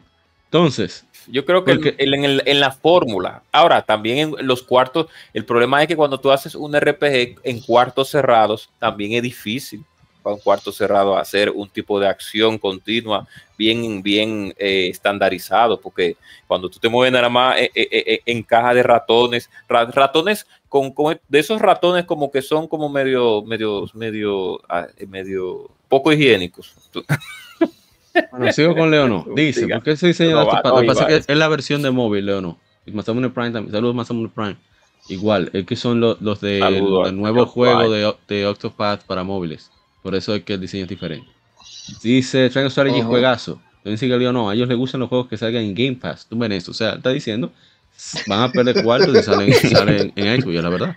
No, Entonces- pero yo dije que no fue un presupuesto modestico, no es, es tan un tanteo. Entonces tú lo que vas a No, agarrar y es que vas a poner tienen- un yankee con una, una- con una vereta, tú vas a poner un americano con una vereta y, y que tire tiro y ya, y con tu marca. Sí, ellos Porque Juan él lo ha un- hecho, ellos eso. lo han hecho. Ellos lo han Sí, ellos hecho. tienen juegos de, de Entonces- disparo y, y bueno, realmente. Eh, Porque ellos inventaron mucho en el Super y en el Nintendo. Plomo, sí, pero el costo no era el mismo, eso que te le olvidó esa parte. Dice, No, ahí te van a sacar la vaina de limpiar. El Foam Stars. Pincelado que lo hagan. Dice que entonces. pincelado. Ajá, ¿y quién lo va a comprar? La gente de eso tú la vendes algo pincelado. Claro, oh, en cosa en el indie. Lo meto como hizo Konami en su tiempo. Le pongo ¿Por qué Ultra Games. Traveler 2 no salió en Xbox? Seguimos. ¿Por qué? Plomo Oh. y presionar secuencias de botones sobre una cinemática, dice Tabulous Mask, por lo menos en gameplay, ¿no? Entonces, ok, Oh. ahora no sé si la gente cobra todavía va a decir más, ese abusador. No, era eso nada más. Yo digo, Para Eh, y que, y sí, para a Nomura encerrarlo y demitar, mira, usted nada más va a dibujar, más nada. Y Kingdom Hearts, que es lo único que vende, porque la gente cae en el mismo gancho siempre. Entonces, si usted va a Y dirigir termina Kingdom Kingdom Hearts, Hardcore. usted va a seguir en Kingdom Hearts haciendo lo que usted quiere. Ya les dos cantantes cantan de bello, wow. Bueno, usted va a seguir Termina en Kingdom Kingdom Hearts. Hearts. Siga ahí. No, no, no, no, no, que haga lo que él quiera, porque la gente sigue comprando. Es como Pokémon. Si la Ah, gente sí, sigue comprando, no me importa. Yo, Epa. Mira, yo lo ¿tú sabes lo que suelto, lo- yo lo suelto, sí, al año para No, que ¿tú sabes no lo encierro de nuevo. No, pero tú sabes que me faltó decir. Diga, diga. Denle en otra saga, Yokotaro. Ya, ah, también. No, no. Yokotaro que haga Pero lo que quiera. Si él quiere seguir nivel, que siga ahí. pero con sí, pero con más con, con No, pero no, más por eso mismo, si a sabroso. Niel, dale para allá. Quieras otra vaina, dale, eso- pero denle eso algo más Yokotaro. Eso es lo que está Yo quiero una pasando. niera autómata, una Entonces- niera autómata con selección de ropa interior, de, de, de cosas, de bikini. Yokotaro que haga lo que él quiera. Yo le doy. 30 está segundo. El envenenar el, el, el departamento de, de, de, de- de- ¿Cómo se llama? Disparate ese de ética. De ética. Tercero, aumentarle el busto a todo el mundo. Exacto. Eso es lo tercero. A todo el mundo. Ponerle Y tener un equipo de animación exclusivamente-. Exclusivamente para eso. Un equipo de animación No, van a tener. Un equipo De que- o un tranquilo, Es equipo más, Rey de- es Mustang. más, voy más lejos. Voy a tener de Ya, consultor a Team Ninja Rey para esos fines. A Team Ninja para esos fines voy a tener. Mustang. Tranquilo, Rey Mustang. Entonces, Di que Roy lo otro, voy a hacer remake o remaster de, todas las Dragon Quest para toda la consola. Eso es lo que yo haría. Todos los juegos que funcionan, que son sólidos, ya sea, aunque sea en una región, lo voy a sacar para todas partes y que se quede con Evergreen. Evergreen es que yo no estoy pendiente a las ventas, sino que yo sé que me va a vender con el tiempo. Por eso es que muchas compañías están sacando juegos en PC. Tú No sabes porque- lo que yo quisiera, ahora que tú, ahora que tú mencionaste a Team Ninja, que ellos hicieran una disidia de verdad con Team Ninja, le hace una Dynasty Warrior con Final Fantasy. Ese, Coño, ese Omega ¿Es Force? Omega Force, ese es Omega Force. Entonces, Sí, yo haría Omega eso también. Entonces, eh, yo estaba diciendo, ah, eh, ¿qué más? Falta otra cosa. Ah, remake de Dragon Quest 8. Eso yo, yo necesito. Eso, eso es personal. Yo necesito un remake de se Quest 8. necesita. Se Entonces, necesita. Y todos esos juegos yo los saco otra vez sin problema. Yo no hay que coger mucha lucha. Y, Y y se ya. venden pila. Lo único Ya. malo es que tú sabes que cierto dibujante de manga no nos va a dibujar Hunter x Hunter, pero se hace Sí, el sacrificio. Se hace el sacrificio. Es un problema de ti. Ah, y se Dice, tira, y dice tira un juego, tira un juego. ¿eh? No, dice Leonor, yo Gotaro, quiero waifus, apoyo, más panties y busto, te, te lo meto. Exacto, exacto. Selección de gusto a su gusto. Para el que le gustan los bustos pequeños, bustos grandes, si le gustan, pues cositas así. Pues, No, no, no, no. No, y yo- y le- yo lo hiciera también. pequeño, hay que chequear, hay que no, revisarlo. porque que le gustan pequeños. Y también un juego de, de voleibol, de la, como era de Final Fantasy, para sacarle cuarto a eso, para Nintendo. Como, un de- como el de Live en la playa, pero Sí. versión Final Fantasy. Exactamente. Sí. Nuevamente se consulta a ti Ninja para esos fines. No hay ningún problema. Es más, voy En, más vez lejos. Dissidia va, va a incluir eso. Y, y para que, no- para que no espera, No, espera, espera, espérate, va- vamos al maestro. No, no, espérate, ya yo te espérate. tengo el crossover. Vamos ya al el maestro. crossover ya. Espérate. Oye. y el toque maestro. Y el toque maestro. Va, en Dissidia Dale. va a haber un minijuego de voleibol y van a estar las mujeres y los tigres en cuero. Y ya nadie va a poder pelear. Ahí va a estar todo el mundo un- con mira, página. Yo te todo el mundo ahí yo con te tengo el crossover. por igual. te tengo el crossover armado ya. Mira, Dead dice, dice Final Fantasy. me gustan las Oye. ideas. ¿Cuál debería contratarlos a ustedes? Dice Leonor. Ya, mírala ahí. La maestra, Oye. la diosa, Yoko Shimomura. Siga, siga. Oye, óyelo ahí. Dead or Alive, Dead or Alive Cross Final Fantasy Resort. Cross Final. Fantasy Es más, Resort. yo saco de Fantasy. ¿Tú ves el de Fantasy? ¿Te acuerdas de los videos de Fantasy? De niña, ven acá. Sí, hazme un or Alive que incluya a las mujeres de Final Fantasy. Ya.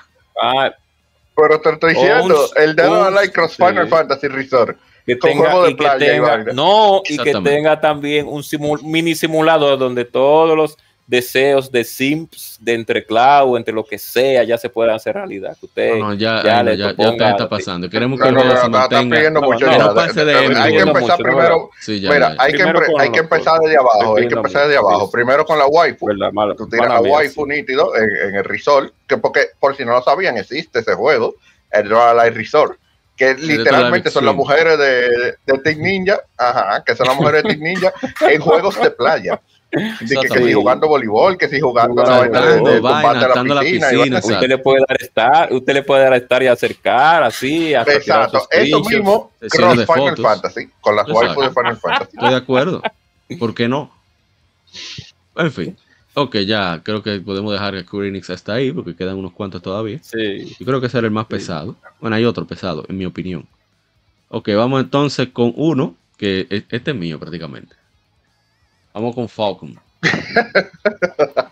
Uh, Falcon, en mi opinión, lo está haciendo muy bien, pero ellos tienen que bajarle al ritmo de juegos y tratar de pulirlos más a nivel visual para llamar más la atención. Sí, es verdad. Y a tirarse Eso lo mismo que, que, que Platinum Games. Tirar los juegos que ellos les gusta, pero también tirarse para los jueguitos, tú sabes, más comerciales, más, más atrayentes para el público, para que más gente le conozca. sí, más atrayente. Incluso atrayente. ser consultores para World Building también. Y que no, le haga- y que no le den la licencia a todo el mundo. Como que no, espérate, Sí, no porque- entendí ahí, ¿cómo fue? Oh, pero, eh, no, porque tú te recuerdas No, que tiraron para, para-. ¿Tú te recuerdas de la IES Caballito? De la IES de, de, de, de, de- de- de Caballito que tiraron en, en, en Advance, fue la 10 Tactic que, que tiraron, Ah. que era un grupo, Adol con un grupo caballo ahí dando golpes. Ah, ya, ya, ya. No, yo estaba más cuidadoso con eso. Por eso, por eso ellos van a hacer los juegos de Switch. Ah, Por sí, y es Strategy. Pero que el juego era un caballito, tú, tu caballito.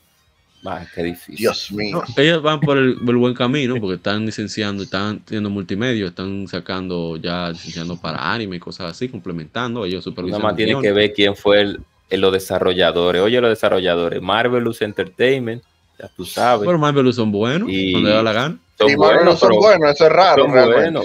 Pero parece que el lead lo tenía uno que se llama Future Games, que nada más ha hecho Bueno, dos juegos ah, bueno. que es No, porque Marvel Sky fue seguro Odyssey y la hizo. editora. Seguro fueron editora y no desarrolladora. Sí, Es probable, sí, sí, porque no, Marvel es muy bueno. Pero, Sí, Marvel es buena, sí.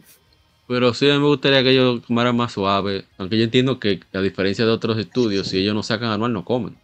Por eso que tienen esa presión. Claro. Pero ojalá pudieran llegar a ese Sí, equilibrio de entiende.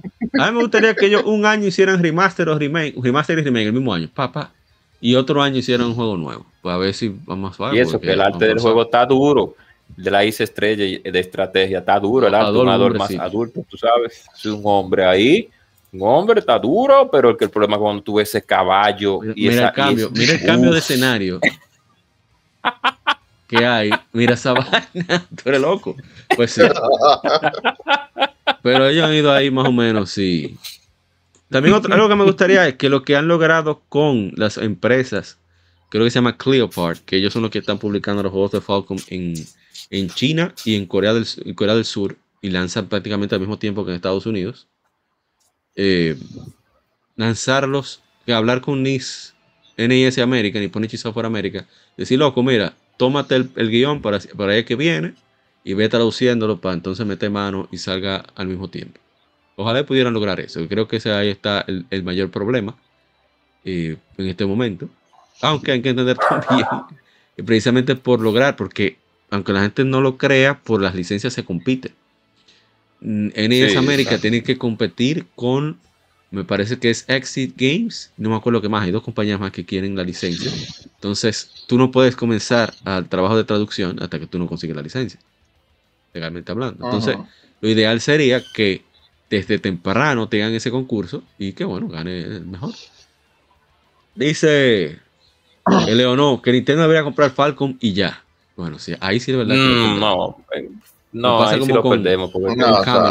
No. pasa como con no. Camelot, que más nunca vemos Golden Sun, ningún RPG. de Sí, ahí. más nunca. Ya lo sabes. Nada. Sega debería de, de- de- de darle, no sé, de... de, de me gustaría que Sega, no Sega sé. se Es que de Sega que Falcon. debería de, de, Sega de apropiar o- o de Falcon. Sega, sí. Bandai Namco o Capcom, me gustaría a mí. Sí. No, me gustaría más Sega realmente. Yo, ellos como que se llevan Sega, como mira, mejor. Sega o Banco puede ser. Sí.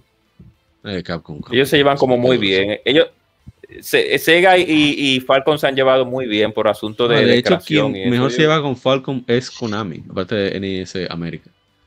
Konami, pero no, no, Sí, sí, Konami sí, pero Konami no, no, pero vean Konami no, eh, Konami no. Konami portió muchos juegos de Falcon para PlayStation y les presta su, su espacio para presentarse en el TGS. Falcon no tiene que gastar en el TGS.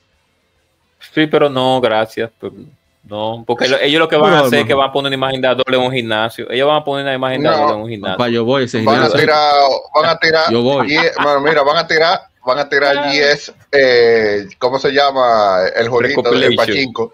GS Sí, Yo voy Pachinko. pachinko. Yo voy. No, y, y la de estrategia. Hice estrategy Pachingo, que peor todavía. Soporto, si está yo voy. Bueno, entonces, No, no. algo más de, de Falcon.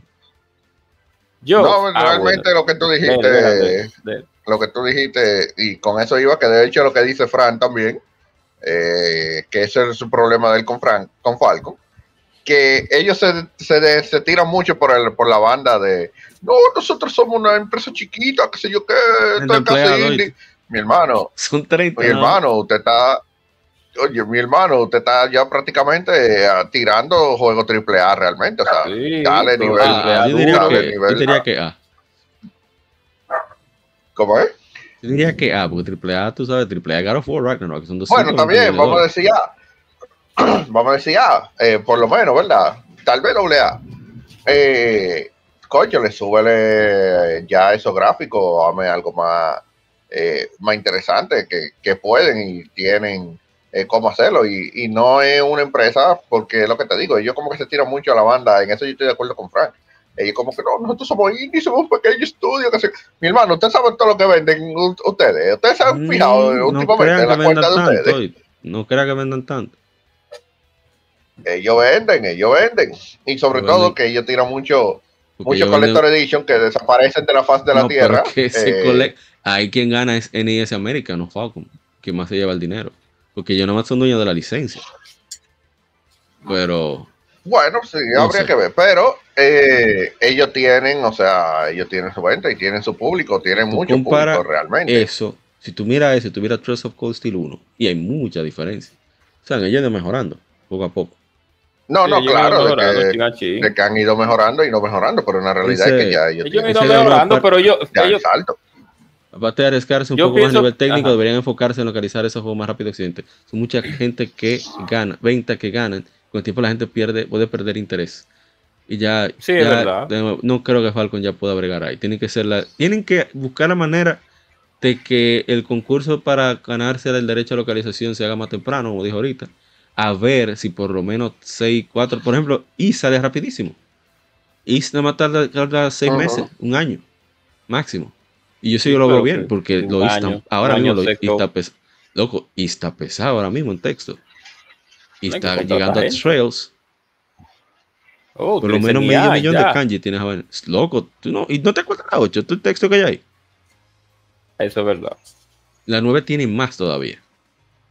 Yo no me imagino la 10, Eso que es más personaje. Entonces, vamos a ver, vamos a ver.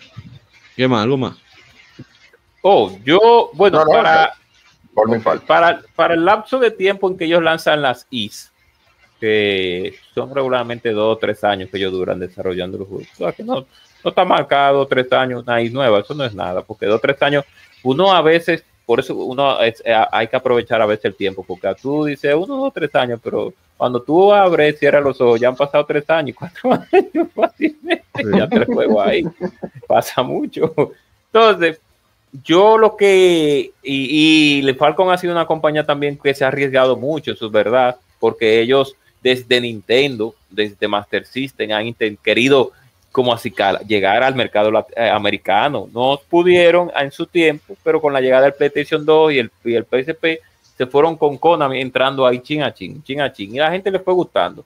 Que aunque fueran nichos, sí, pero se han ido estableciendo, han salido desde el nicho poco a poco. Porque mucha Bueno, yo no gente diría la- que han la- salido, pero sí ahora son referentes. poquito a poquito. sí, en World Building, referencia. nadie, creo que nadie en la industria puede acercarse siquiera a Falcon. Creo yo. Exacto. Entonces, yo pienso que ellos, ellos, ellos sacan IPs, claro, ellos sacan IPs, eh, a su ritmo IPs nuevas, pocas IP ellos sacan realmente de que, que tú puedas decir que wow, un nuevo juego de Falcon que no es Is o, o, o Lane of Sora no Heroes. Kiseki. O- Oh. Sí, exacto. Ellos deberían de, como también vuelvo y digo, ellos deberían de aventurarse. Yo creo que ellos se han aventurado en celulares, en smartphone, ellos ya se han aventurado, creo yo. No, lo que ellos han Pero hecho yo es que han pasado su licencia, han dado su permiso para que utilice su franquicia a la compañía que quiera y le den su cuarto. Y yo lo veo y le den su cuarto. Yo creo que ellos deberían de aventurarse a, a un, porque yo sé que dentro de Falcon debe de haber, deben de haber personas que tienen ideas también para hacer otros juegos. Ellos deberían de como lanzarse a lanzar jueguitos como los indie, independientes, para ver qué pasa, como ver ese nicho, como vamos, déjame ver ese mercadito, a ver, a ver qué puede, qué yo puedo sacarle de dinero y tirar un par de juegos pixelados en el modo indie que salen baratosos, un equipo, mira, tú ¿Ustedes tienes idea de un juego Para que vean lo que es world building. ¿Ustedes se acuerdan de la niña que les mencioné que violaron un reguero de soldados? En, en Trails in the Sky. Ahí está, mírenla ahí. Sí. Oh. Ya aparece en el último, la última entrega. Eh, Ah, bueno. Ese es el nivel de world building. Dice Leo, no. Eh, con el tiempo la gente puede vender interés. No tiene que ser día uno, pero más rápido. Ese marketing, aprovecharlo. Carajo, qué bonito se ve Kurono Kiseki. Dios mío, que salga eso. Entonces después dice, no, no, building sí, Falcon no, es no hay ni una gente, no hay nadie pasando ahí en esa calle. Oye, pero ¿qué tal? Hay, habla, es un mal también. Hay un mal en los juegos de las calles vacías. Yo no entiendo por qué. No, yo, yo, en, los yo jue- en apoyo todos los eso. juegos.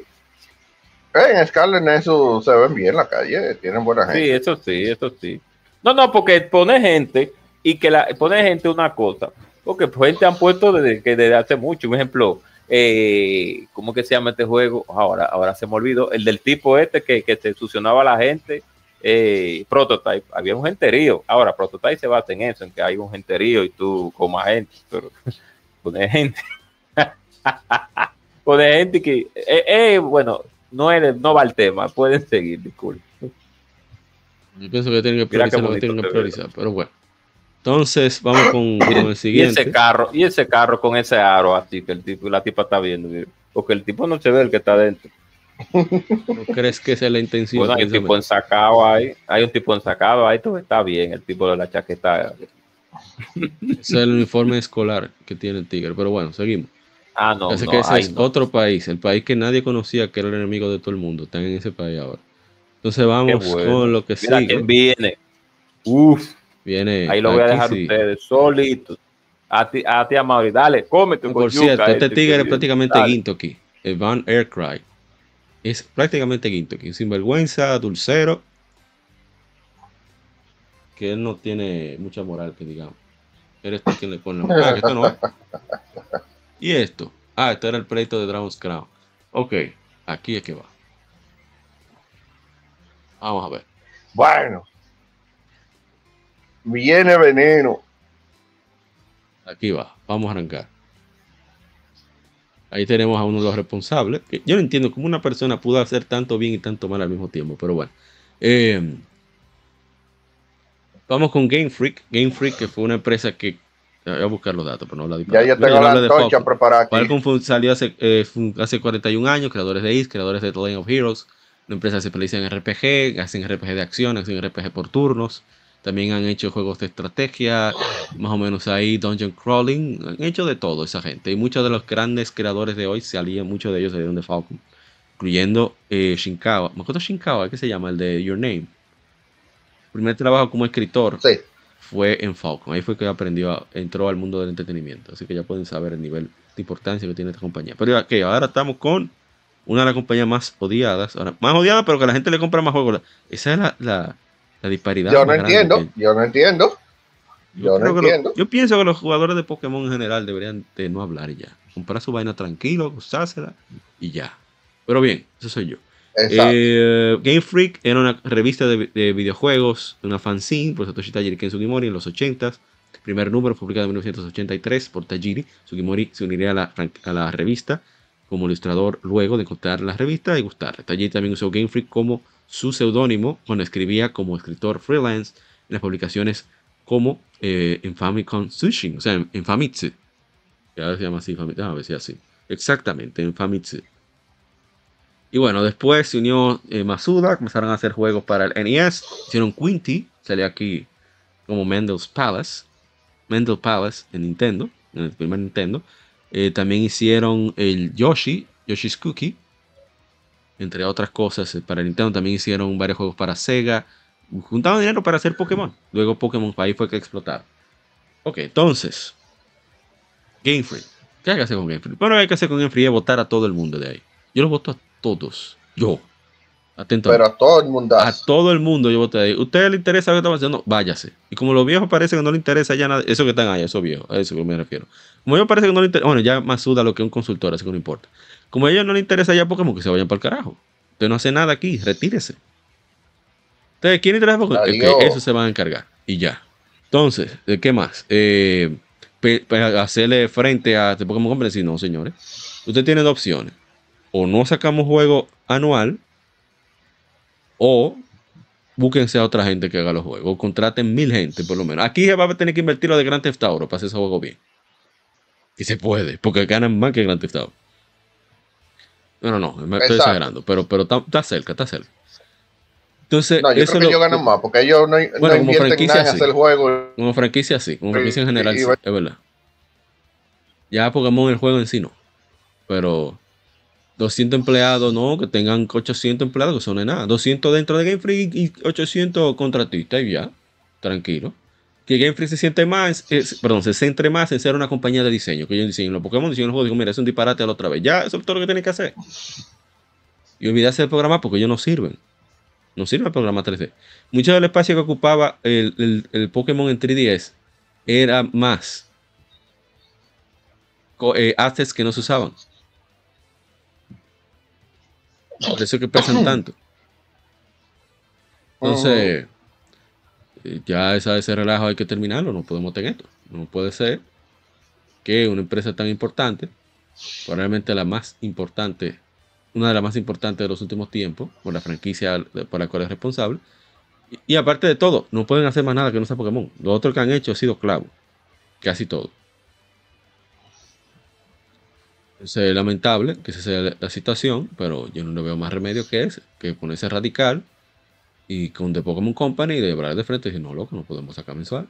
Porque dicen, no, porque es que Pokémon Company son abusadores, pero ellos tienen parte de las secciones de Pokémon Company. Según tengo entendido, déjame chequear, no habla disparate. No sé Sí, si ustedes sí, quieren, sí decir algo, yo- ustedes sacan tan de veneno ahora mismo, yo. A ver, a No, a porque ver. mira, lo que tú dices es eh, totalmente eh, una realidad. Eh, Pokémon, bueno, mira, yo no te voy a decir que, que no ha evolucionado. Eh, Pokémon evoluciona en el sentido de que ya no hay que parar Snorlax con una fruta, con una eh, vaina, una flauta. Eh, ya, ya no te está ahí evitando su, el paso por un camino, por ahí eso lo, lo más evolucionado que está Pokémon. Pero realmente hay una realidad que, que hay que decir.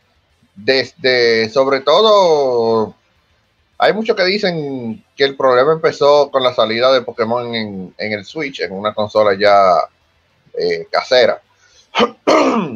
Pero realmente, desde Sun and Moon en el, en el 3DS, ya, como dijo APA, ya habían problemas con el tema de, de Game Freaks y, y los assets del, del juego y, y realmente todo lo que tiene que ver eh, con, con el juego en sí.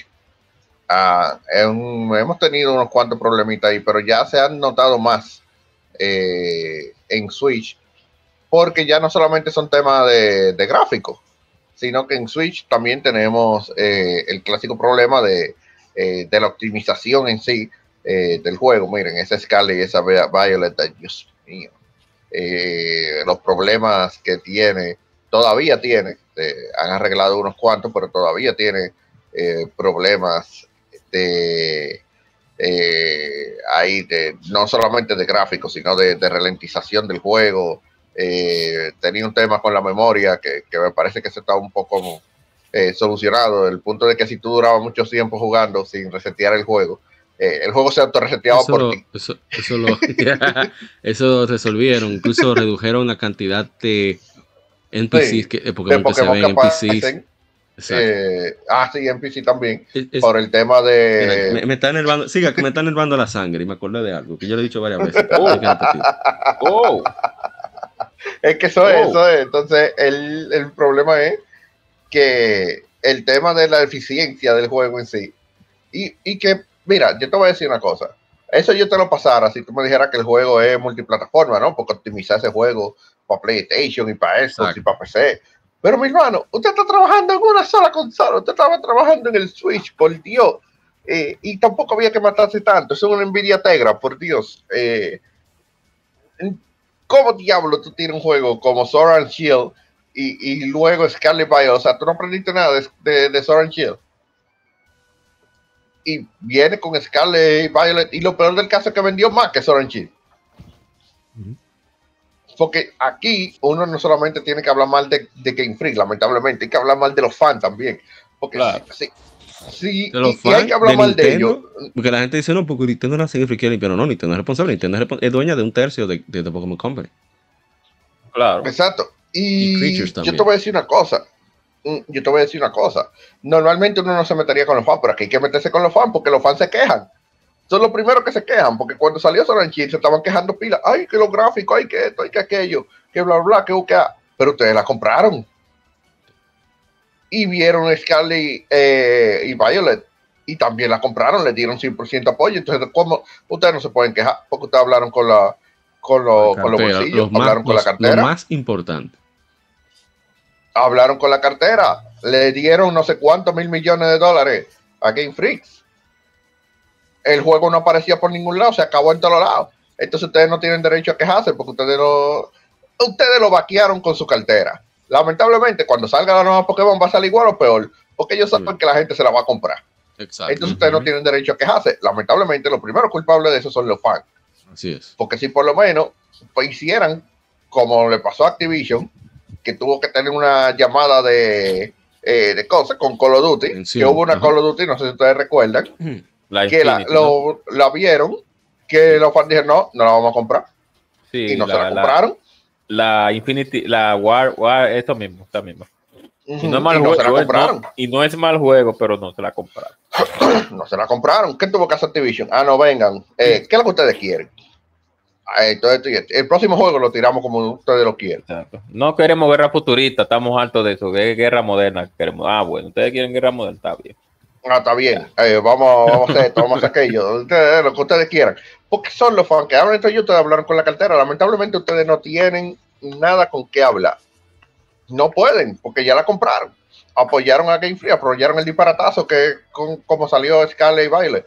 Que ahora está jugable. Son otros 500. Que ahora tres jugables son otros 500, pero en un principio no lo estaba. Entonces te están tirando juegos en el que tú eres un beta tester. Tú estás pagando 60, 60 dólares, 80 dólares, 90 dólares o 110 y compraste la, la versión doble, Dual Pack, porque para colmo compran la Dual Pack. Eh, no sé para qué, porque se supone que es un juego para tú intercambiar, pero bueno, se compran la Dual Pack. Le están dando pila de cuarto a Game Free, van a seguir haciendo la vaina, entonces después no se quejen. Y esto es lo grande del caso, es que Game Free, igual que Falcon, pero aquí es peor, porque por lo menos esta gente tiene más empleados. Pero ellos también dicen que ellos, no, que ellos son una compañía indie que no se le puede pedir mucho. Ay, sí, claro. Oiga, con lo que ellos saltan, no, que nosotros somos una empresa indie, que no se nos puede pedir mucho. Mi hermano, Pokémon es un juego triple A, ¿qué es lo que tú estás hablando de que es una compañía indie? Exactamente. Nin- Nintendo, Ajá. sello de calidad. Y, y lo único que ellos hacen es eso. A lo único que ellos se dedican a Pokémon. Peor todavía. Entonces, exacto. Estamos hablando de una empresa que no hace más nada que no sea Pokémon. Claro. No hacen prácticamente spin-off, porque últimamente no han hecho spin-off. Sa- Pero no a solamente Arceus. eso. Vamos a sacar el siguiente cálculo. Vamos a hacer un cálculo rapidito. Vamos, eh, Pokémon Sword Shield vendía aproximadamente 18 millones de copias. Vamos a ponerle en promedio que fue a 40 dólares cada copia. ¿Sabe cuánto es eso? Son 720 millones de dólares. Vamos a suponer que ya Nada le toca nada más un, un 30%. Son 240 millones de dólares. Falcon en su historia no ha visto esa cantidad de dinero. Exacto. Nunca la ha visto, No, ni la va a ver. incluso, incluso, incluso, hay franquicias de compañías grandes que quisieran ver esa cantidad de dinero.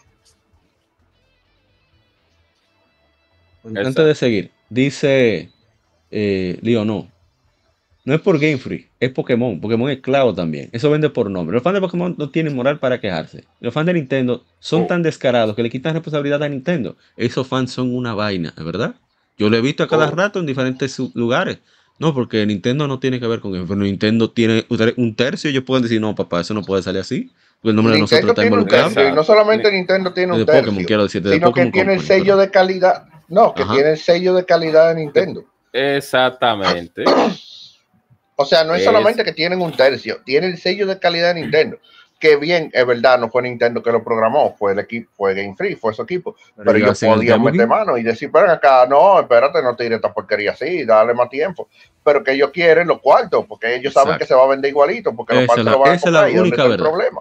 Mira, entonces ahora que voy a discutir lo de Scarlet y, y Violet, que ya lo he dicho en el podcast, pero creo que vale la pena que lo repita. Mi pique más grande con Scarlet Violet es que no se siente un RPG. Sí, tiene gameplay por turno y todo lo que tú quieras, pero tú no interactúas con prácticamente nada en el entorno.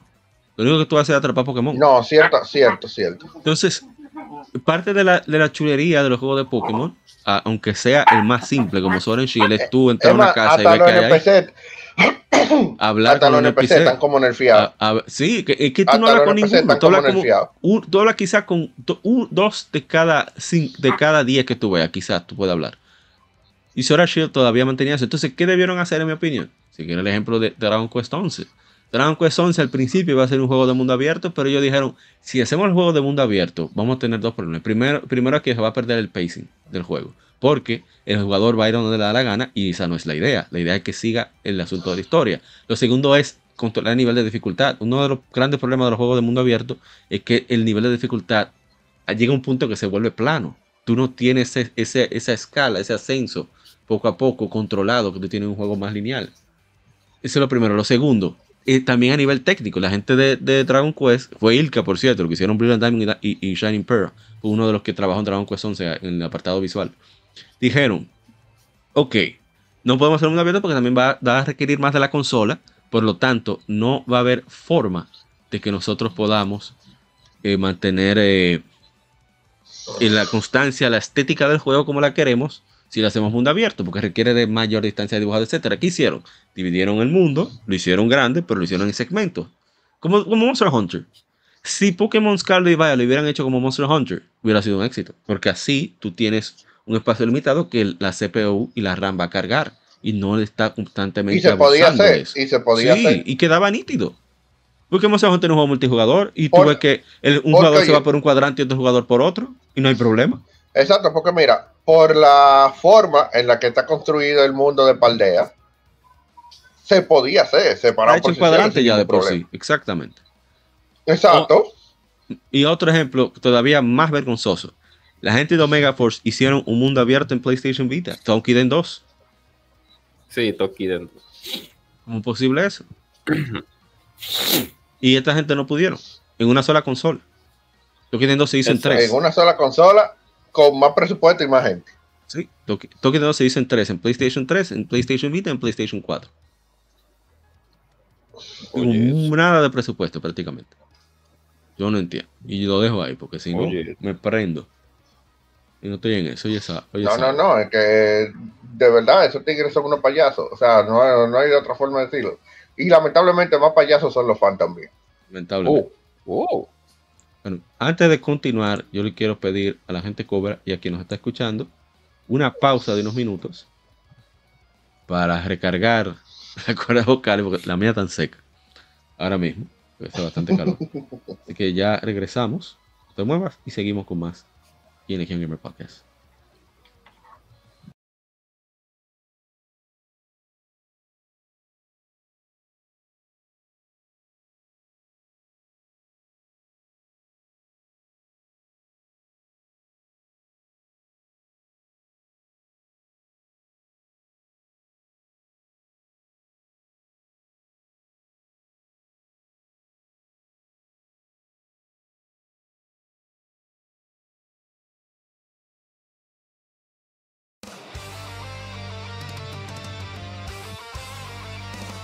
Para revivir los grandes momentos y títulos del videojuego clásico, no dejes de escuchar cada mes Modo 7 Podcast.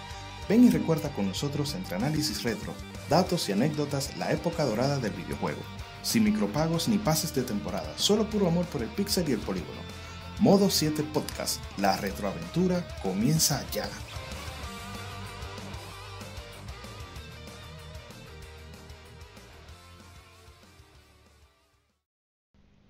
Los cómics no son solo superhéroes y el manga no es solo muñequitos de pelea.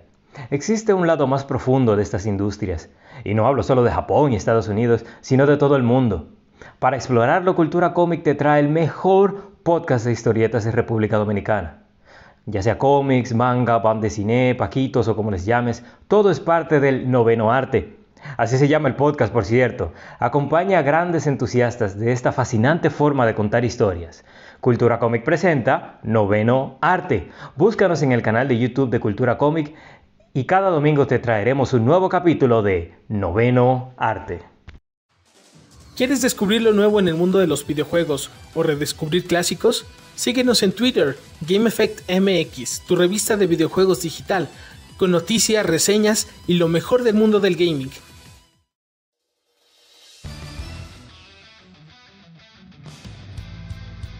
Legión Gamer Podcast, el gaming nos une. Somos un podcast enfocado en videojuegos que converge actualidad con las noticias más relevantes y títulos que experimentamos entre episodios, sobre todo aquellos de nicho, discutiendo temas atemporales con invitados, así como juegos de aniversario quincenalmente, conjugando datos concretos con la opinión de quienes participan. Estamos en redes sociales como Legión Gamer RD.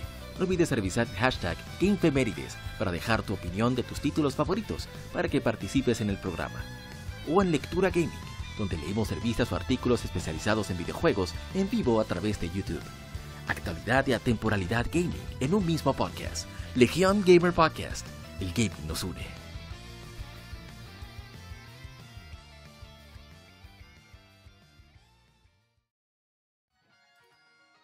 Regresamos. Estamos aquí continuando con esta, con esta conversación de Legion Gaming Consulting, mejorando empresas desde adentro, empresas de videojuegos. Aquí con la gente Cobra mismo es. y la Garzamar. Pueden consultarnos escribiendo a legiongamerrd.gmail.com gmail.com en las redes sociales y Gracias. chequeamos su juego, le decimos si es clavo o no. Así Sí, mismo no nuestra es. hacemos la consultoría, tranquilo. Sí, sí, sí. Sí, sí. Ok, vamos entonces a continuar con, bueno, vamos a salir ya de Game Freak, suficiente veneno. Ya yo quería el veneno de, de un año. Yo quería decir algo rapidito, A pero poder, dale. Eh, No, yo quería, yo me gustaría que Game Freak volviera a, a lanzar una, bueno, podemos decir que lancen una Pokémon, pero me gustaría que lanzaran una Pokémon como la, la Gala de la Oscuridad, como que ellos como que diversificaran un poquito esa parte, no seria, pero un poquito más, eh, no oscura, sino como, como otra línea, una Como línea, el no tiene- manga. Exacto, una línea un poco como, como más seria, como para también ver cómo, cómo la, la, la- la- atraería a un público que, que también le gustan ese tipo de contenido, porque tenemos, creo que, Ya- que ya la- que la cosa. Siga. Sí, creo que la única versión de Pokémon que tiene como esa seriedad, estamos hablando de los juegos, de los juegos, es esa eh, eh, de la Gala de la Oscuridad. Inclusive el, mis- el nombre indica que el juego va a tener una temática. Eso no lo hizo Game Freak, eso lo hizo otra empresa que se llama. A ver si yo me estoy escuchando, yo no estoy seguro. Ah, sí, sí, me estoy escuchando. Yo digo en el pod, en, en- en YouTube. Eso lo hizo una empresa que se llama eh, Sonority, Genius Sonority, que son ex miembros de. No me acuerdo cómo se llama el estudio, pero ellos, ellos trabajaron en Dragon Quest 7. Por eso es que esos juegos son buenos. Porque tienen experiencia de Dragon Quest. Exacto. Entonces ellos, ellos ellas pudieran irse como por una línea así. Pues mira, lo más cercano a eso fue Black and la White. Pokémon Arceus. Y la Black and White. Ah, bueno, sí, la Black and White de, de 10 y de ahora la Arceus. Sí. Una línea así, eso es. Y eso es lo único que iba a decir. Qué duro está el t-shirt, tengo que dárselo. My first partner. De- No, Ah, my first partner Polytown, está muy duro. Siga, Ah, siga, ya. siga. Pues, eso era todo que ellos, ellos volvieran como que de un low budget, un low budget, pero que tiraran una, pudiera ser, digo, antes de- eh, ya no existe el 3DS, pero está el Switch al fin y al cabo, o sea, que ellos pudieran tirar una, una así, una línea, o una línea no seria, sino como un poco más. eh, Eh, Estratos sí, de. Estamos en podcast, mencionó. Y hicieron un jueguito como de caballo, qué sé yo. Se llamaron para Apple Arcade. Y que es muy bueno. O sea, el gameplay está bueno, el sistema funciona bien. O sea, que todavía queda algo de talen- talento ahí en Game Freak. Y que ellos algo, puedan diversificarse, sí, y recordé algo que dijo que la no gente- solamente sea Pokémon. con lo que habló la gente cobré sobre Pokémon. Algo que hacen todas las compañías de juegos de, de juegos competitivos. Estamos hablando de Psyonix con Rocket League, con uh, Capcom con Street Fighter, con, uh, vamos a decir, eh, creo que, eh, sí, yo lo vi, eso lo vi yo, porque yo conozco algunos jugadores competitivos de Dead or Alive. Ninja lo hacía con Dead or Alive. Y es que ellos ah, llamaban a los tigres más duros, más expertos, decirle, loco, mira, checame eso ahí, dime, ¿qué hay que mejorar? Incluso Psyonix en entrevistas lo han dicho. Mi, no, la prioridad de nosotros ahora mismo es ser competitivo. Lo que digan los jugadores competitivos, que haya en consenso, eso es lo que va. Porque al final ellos son los que mantienen viva, en, en el- extendido en el tiempo, la, la- la franquicia, la competencia, el interés. Entonces Sí. Game Freak, lo, lo que menos hace Game Freak es consultar. Tener consultores de, de juego competitivo.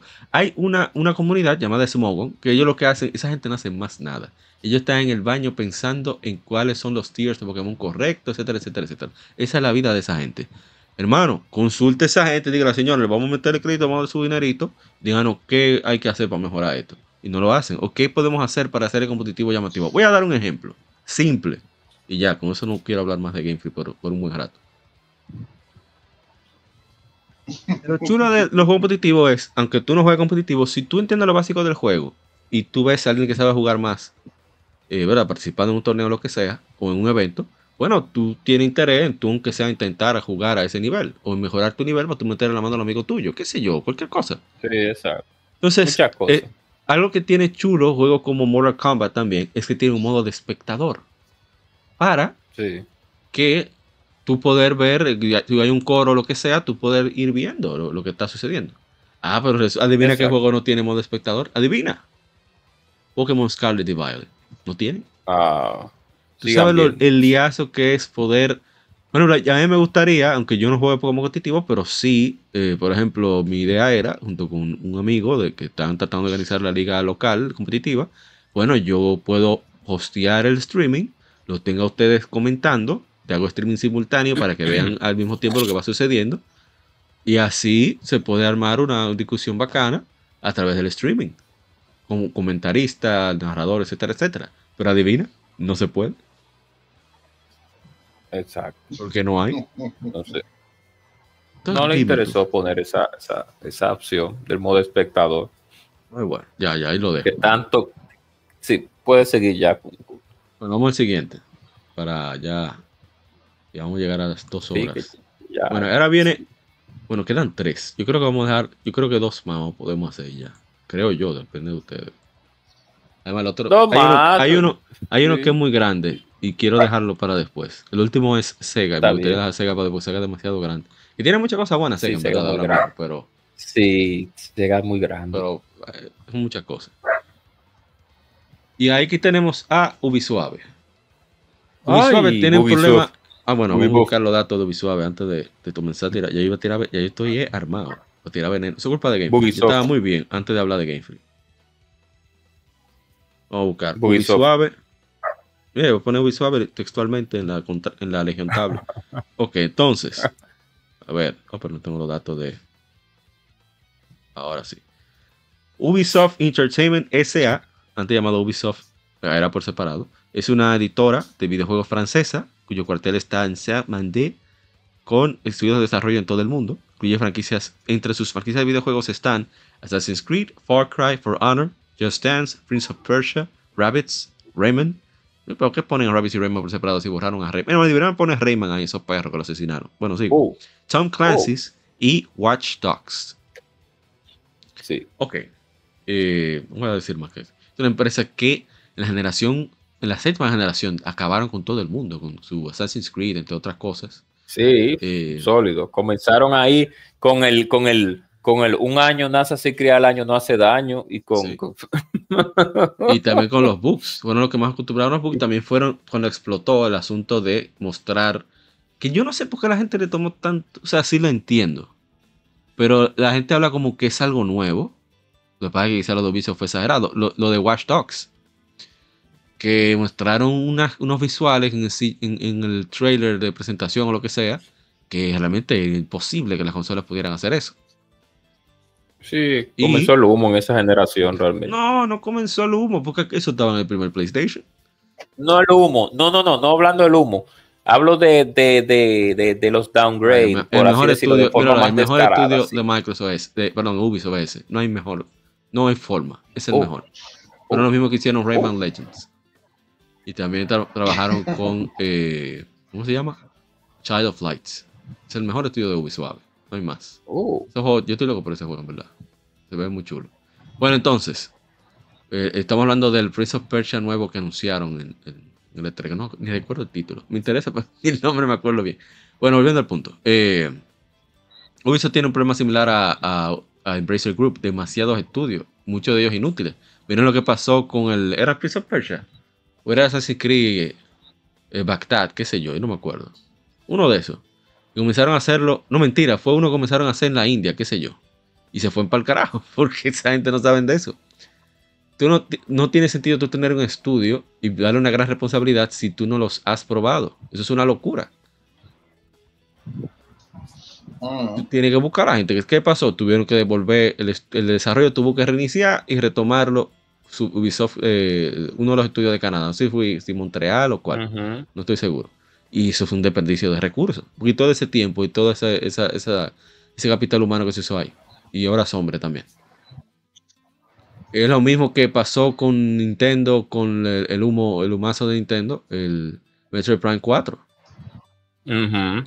Le dieron el estudio a un, un- perdón, la responsabilidad de un estudio que nadie conocía, de China. Creo que no sé si era de Bandai Namco o qué. Y cuando se dieron cuenta de qué estaban haciendo, era un desastre. O sea, estando tres estudios Exacto. ahí haciendo prácticamente nada. ¿Para qué? Exacto. Hasta el año pasado estaban todavía contratando gente en, en retro. Para eso. Ah, Entonces, ese tiempo que se perdió, se hubiera podido aprovechar desde antes que si hubiera tenido retro estudios desde el principio, pero bueno. Esa es una. Otra más. Ellos sacan demasiados juegos en, en grandes en poco tiempo. Y eso es problemático. Tienen, ya cuánto empleado tiene Ubisoft. Que van a tener que reducir mucho. gente. También. sí, ellos van a tener que hacer reducción de personal. Y no, no es que yo quiero que gente pierda trabajo, pero. que Es por las decisiones. Sí, por las decisiones que ellos han tomado. Ellos han lanzado varios, varios títulos a, a- a- a puño, ¿cómo se dice? Abrazo, a- abrazo a limpio, pero que no han captado al- público eh, eh, necesario. Oye, Porque de solamente, das- usted no puede sobrevivir solamente de dos IP. Usted como No, compañía. usted puede, usted eh, puede, pero usted tiene que tener tamaño para poder sobrevivir. Oye, oye Exacto, ¿cuánta lo que gente tiene. Ubisoft? Para do- marzo de 2023 tenía 20.103 empleados, pero tú te estás volviendo loco. Que no, esos no. juegos tenían que salir. No, porque esos juegos salían co- eh, eh, ah, como arroz, arro- como arroz, como arroz, no, como Entonces- los juegos a, granel. ahí viene otro problema. Precisamente por el- la fama que tiene Ubisoft y lo, vamos a decir, eh, problemáticos que salen en sus juegos, pero no decir otra cosa, que estaban llenos de bugs que eran a veces injugables, etcétera, etcétera, pero no voy a decir eso porque eso está mal, ¿verdad? No puedo decirlo. Sí, tan, tan claro. Claro. Entonces, eh, ¿qué pasa? El juego se devalúa porque la gente no quiere comprarlo. Entonces tú estás perdiendo dinero. No, y no solamente eso. El primer día, y, el- el- el- y pasa también que los primeros días hay un público excesivo de jugadores, pero luego de una semana ya tierra muerta, como la Tom Clancy, la división. Entonces, forzaron, forzaron con la división y seguíamos lo mismo. Forzaron con, no con Assassin's Creed, porque Assassin's Creed tienen sus niveles de, siempre de, tienen su, su cosita de, y la Far Cry, vamos, la Far Cry también tienen sus, sus cosas, pero intentaron forzar con otras cuantas cositas que no les llegaron a funcionar. Y ahí hay pérdida de dinero. cuando hay pérdida de dinero, vienen los despidos, porque la compañía no está generando los ingresos necesarios para costear los sueldos. Siga usted. Eh, no sé qué era eso. Dice que alguien tiene, tiene no Mega Booster, no, tiene Mega Booster con la armadura. Cargado. Andrés, Ah, buena. buena. Un visual, Ta, sí. ta, ta. Está aquí. Mm. Ah, sí. Mira, está se durmió de tanto sí, interés sí. que tiene. De- dele ahí con Ubisoft. Ah, Ubisoft. ¿Qué hacemos con Ubisoft? No, yo creo que realmente eh, lo que dijo APA eh, eh, está totalmente, digamos, corroborado ahí. RT, RT, a lo que dijo APA, sobre todo con el, con el grupo que se encarga de Rayman, que, igual ¿Son creo que, yo creo que, que ellos son el mejor equipo que tiene eh, Ubisoft realmente. Eh, bueno, mira, ellos tienen un problema. Eh, el primer gran problema que ellos tienen es que ellos no están eh, como multinacional al fin, pero aquí como que elevado a la quinta potencia. Eh, ellos no, se- 20.000 no están empleados. realmente 20.000. Sí, ellos no Dios están mío. integrados realmente porque ellos tienen que si Ubisoft Vancouver, que si Ubisoft eh, Montreal, Montreal, Tor- qué sé yo qué, bla, bla, bla. Toronto, Eh, que diablo. ellos tienen, sí, Toronto, eh, creo que. Francia. No, ellos San son franceses. Ellos tienen Sí. muchísimo en Francia. Eh, sí, eh, eh, y no es solo uno, exacto, eso iba a decir también, que no solamente uno, o sea, hay varios. Entonces, eh, ellos les hace falta también. un tema de... A ellos les hace falta un tema de realmente de integración más que otra cosa. Ellos habían tomado una buena decisión en, el, en cuanto a Assassin's Creed se refiere. Cuando ustedes recuerdan que ellos Bueno. habían eliminado Assassin's Creed anual Sí. Sí, y ahora volvieron otra vez con la anualidad. Eh, y bueno, en parte por lo que dijeron ahorita, de que ellos están prácticamente tratando de sobrevivir en base a, a 2IP, eh, más que otra cosa, sobre todo. Y Sin Sí, bien embargo, cerraron el Immortal Phoenix Rising, que eso sería una franquicia interesante. No lo van, a- Sí. no van a continuar. eh, realmente Assassin's Creed es una realidad, es la franquicia que, eh, o una de las franquicias que más dinero le deja eh, a Ubisoft, pero realmente es una franquicia que tiende mucho al hartazgo. Eh, en el sentido de que está bien, mira, Call of hasta cierto punto sí, pero te lo compro que tú lo sacas anual. Eh, que al, al final del día, disparo y vaina, eh, uno que otro mapa nuevo, la gente, "Meh, está bien. Pero el problema con Assassin's Creed es que no importa lo que tú hagas, te puedes traer una historia nueva, todo lo que tú quieras. Al final del día tú haces lo mismo. sí, exacto. Entonces, eh, al final te va a terminar hartando. Aunque tú le, pongas le pongas 3000 y un minijuego y todo lo que tú quieras, te va a seguir hartando. Y en ese sentido yo opino que, y, y hay mucha gente dentro del fandom de Assassin's Creed que también lo opina, que la mejor fue la 2.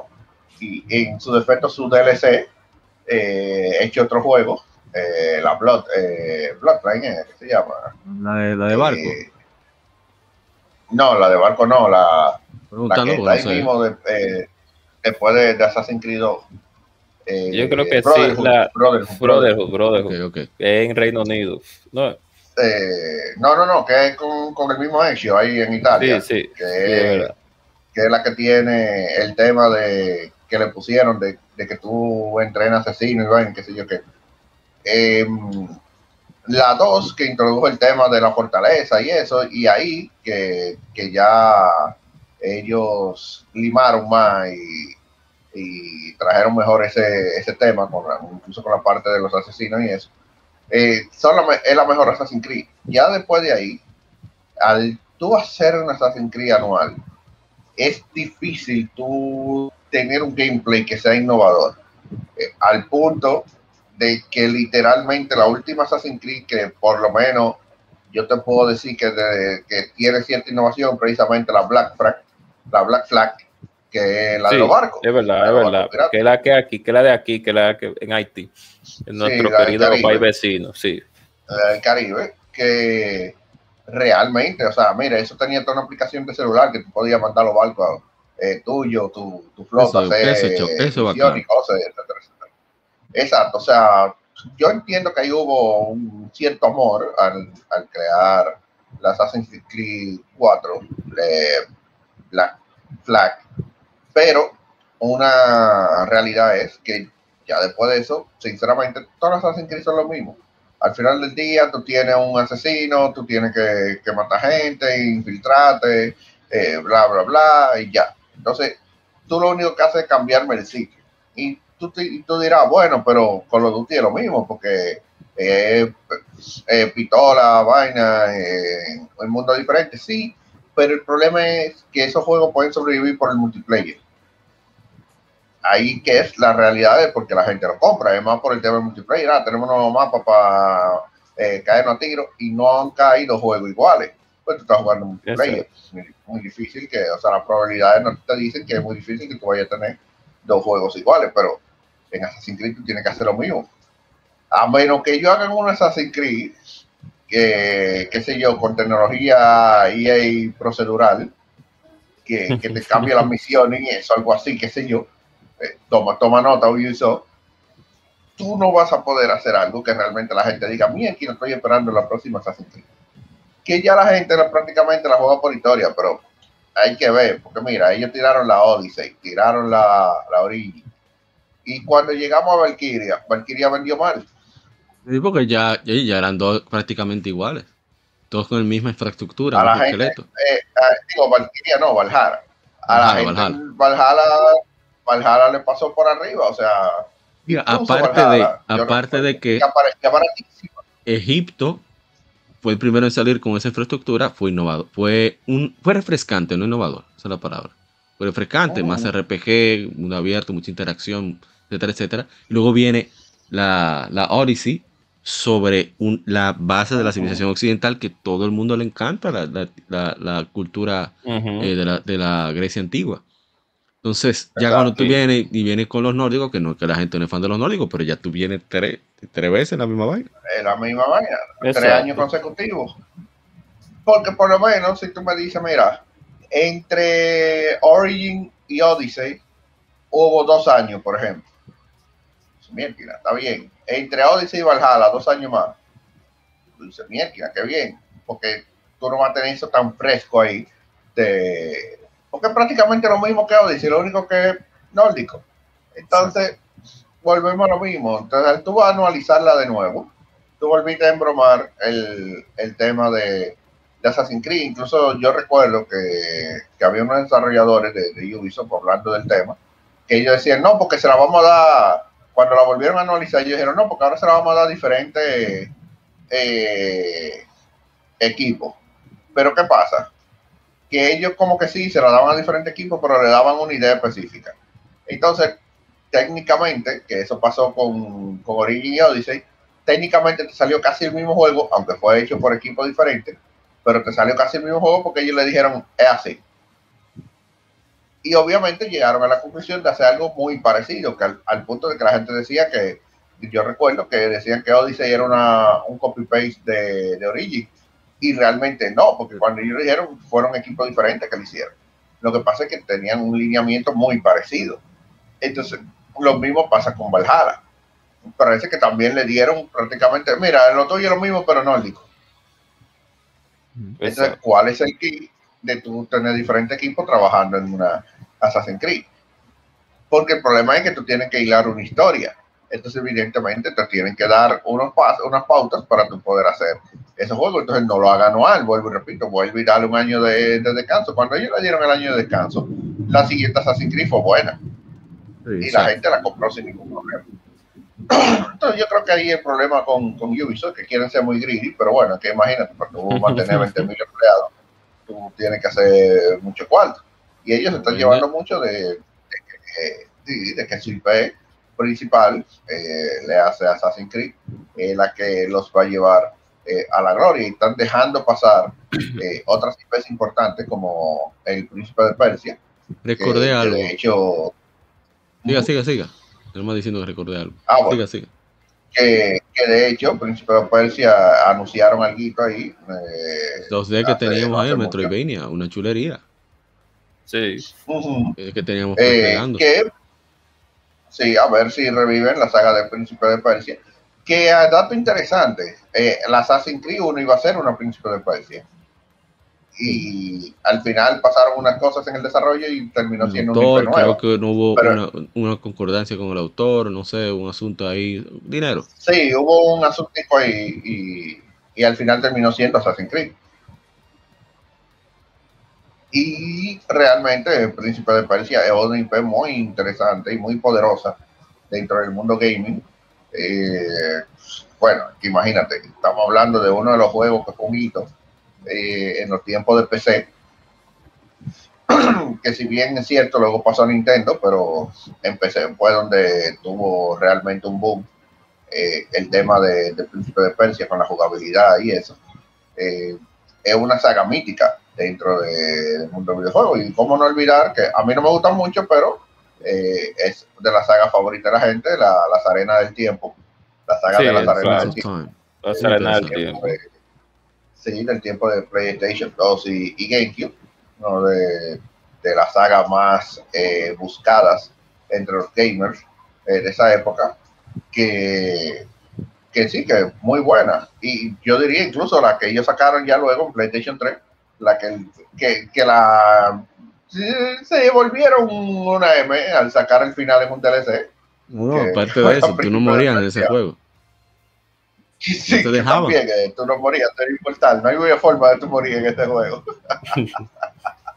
Hecho Eh, perfecto para periodistas. Debió de tener mejor score. Mejor puntuación. Ese juego yo creo que lo hicieron, eh, ahora que tú mencionas periodistas, yo creo que lo hicieron para los periodistas, y para Sí, que sí. no perdieran. y. Recordé algo.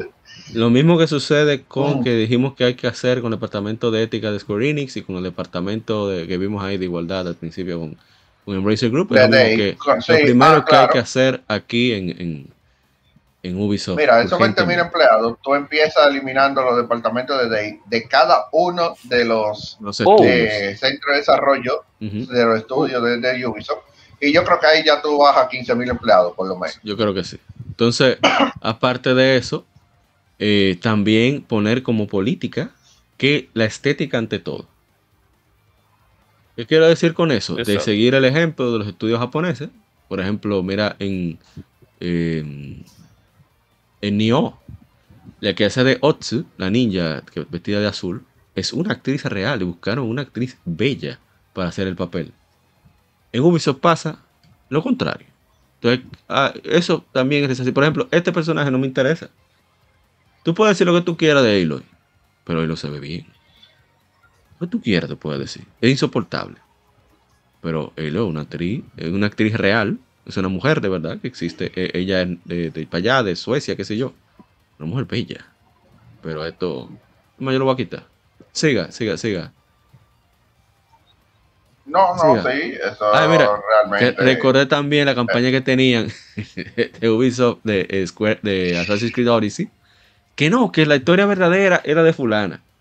O sea, de la personaje femenino. Que sí, eso es lo que hay, que sé yo, que los tigres al final, como el 70% de los jugó fue con el personaje masculino. Ah, Antes de continuar, porque. eh, eh, ah, siga, diga, diga, diga.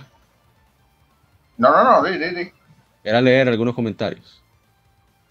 Ah, sí, dale, dale. Dice, dice, eh, no Celdo, dice eh, Leonor, Leonor dice, Pokémon Fugitivo está interesante. Dice, José- saludos a José Sebastián Abreu Castillo, está por aquí.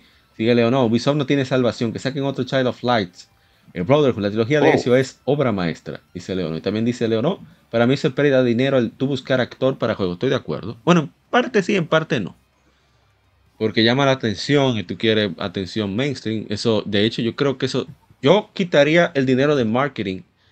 O sea, sacaría el dinero de marketing para el actor. Entonces gastara menos en marketing porque así llama la atención. Digo, yo lo veo así. No lo veo tan mal. sí. Además, actores buenos que son famosos y no son tan caros. Eh, bueno, en Japón no sale tan caro tú conseguir actores. El lío es más los papeles que hay que llenar porque hay muchísimo NDA. Eh, Aparte de NDA de- del uso de, de la, de la imagen que tú no puedes usar, por ejemplo, para Sega poder conseguir eh, sacar versión de PC de Judgment y Lost Judgment, eso fue un liazo. Porque la agencia oye, oye esta vaina, la agencia tiene una cláusula de que su, la imagen del actor no se puede modificar y por eso no podía lanzar versión de PC. Hasta que intervino el actor y muchísima gente para poder eh, integrarlo. Pero en fin, El dice, dice Leono que para mí se pelea dinero, tú buscas un actor para un juego que cree un personaje. O sea, estoy acá 50-50. Estoy 50-50 ahí. Eh, ¿Algo más sobre Ubisoft? No, eh, yo creo, pienso que lo que dijo Wednar, Lahar Sama o André está bien. Eh, di que Lahar Sama, Wednar. Eh, está, pero metí a Lahar Sama también ahí, o sea, un saludo. El mismo. Ese soy yo. ah, el mismo. Ah, verdad, sí, verdad. Un Oye, a mí- saludo a mi hermano me- eh, Dark Justice, Kevin Cruz, que debe estar feliz con el video que estamos poniendo. Es el juego favorito de él, de, de de- Ubisoft. ¿Cuál? ¿Cuál? Just Dance. Eh, Just Dance. De Just Dance hasta para, para salió una nueva versión 2022 para Wii. ¿no? O sea que ellos le siguen sacando el, el jugo a la versión de Wii. Yo sí. Claro, Ya porque para- es que mira, hay, hay algo interesante. El que tiene un Wii, no es verdad que se va a poner y que a comprar el Wii o el Switch y vaina. Se queda con su Wii. Esa gente, la mayoría de los que compraron el Wii, lamentablemente, eh, eh, lo dijimos en su tiempo y al final el tiempo nos dio la razón, eran casual. Y no siendo los casual ni nada O por sea, el estilo, se movieron, literalmente no movieron iban, a, al celular. no iban a moverse. A nivel de consola no iban a moverse. Exactamente. Entonces, ¿qué es lo que Ubisoft hizo? Ubisoft hace juego para casual. Si ellos saben que hay un install base grandísimo de Wii, van a seguir tirándola para Wii. Evidentemente. Ah, mira, olvidé, lo último para cerrar con Ubisoft de mi parte. Decirle a Mike, a Michael o Michel Anso, pero la es francés, no va a ser Michael, creador de Rayman, creador de Beyond Good and Evil, responsable de Rayman Legends, entre otras cosas. Mijo, ¿qué tú quieres? Ven, pide por tu boca que esto es tuyo. Y ya. Eso ya sería mi último, que yo mi último, mi último vaina final, mi último eh, eh, eh, accionar sería ese. A Michel Ansel, a toda esa gente dura, que hagan lo que ellos quieran, que, que le damos lo que, ellos, lo que ellos pidan. Y ya. Punto. Claro, con un productor arriba que digo, espérate, no, así no, va a ser un clavo. Porque es importante también. Voy a poner un ejemplo ellos- rápido. Ah, diga. Claro. No, no, no, dale, dale, dale. que- Ejemplo idea, rápido es que ahora mismo surgió una entrevista que ya le que habla. No, yo voy a quitar eso. Ya lo quité. ¿Tú me vas a decir que en un barco de esa época hay mujeres tripulantes? No, yo quito eso de una vez. Nunca en la vida.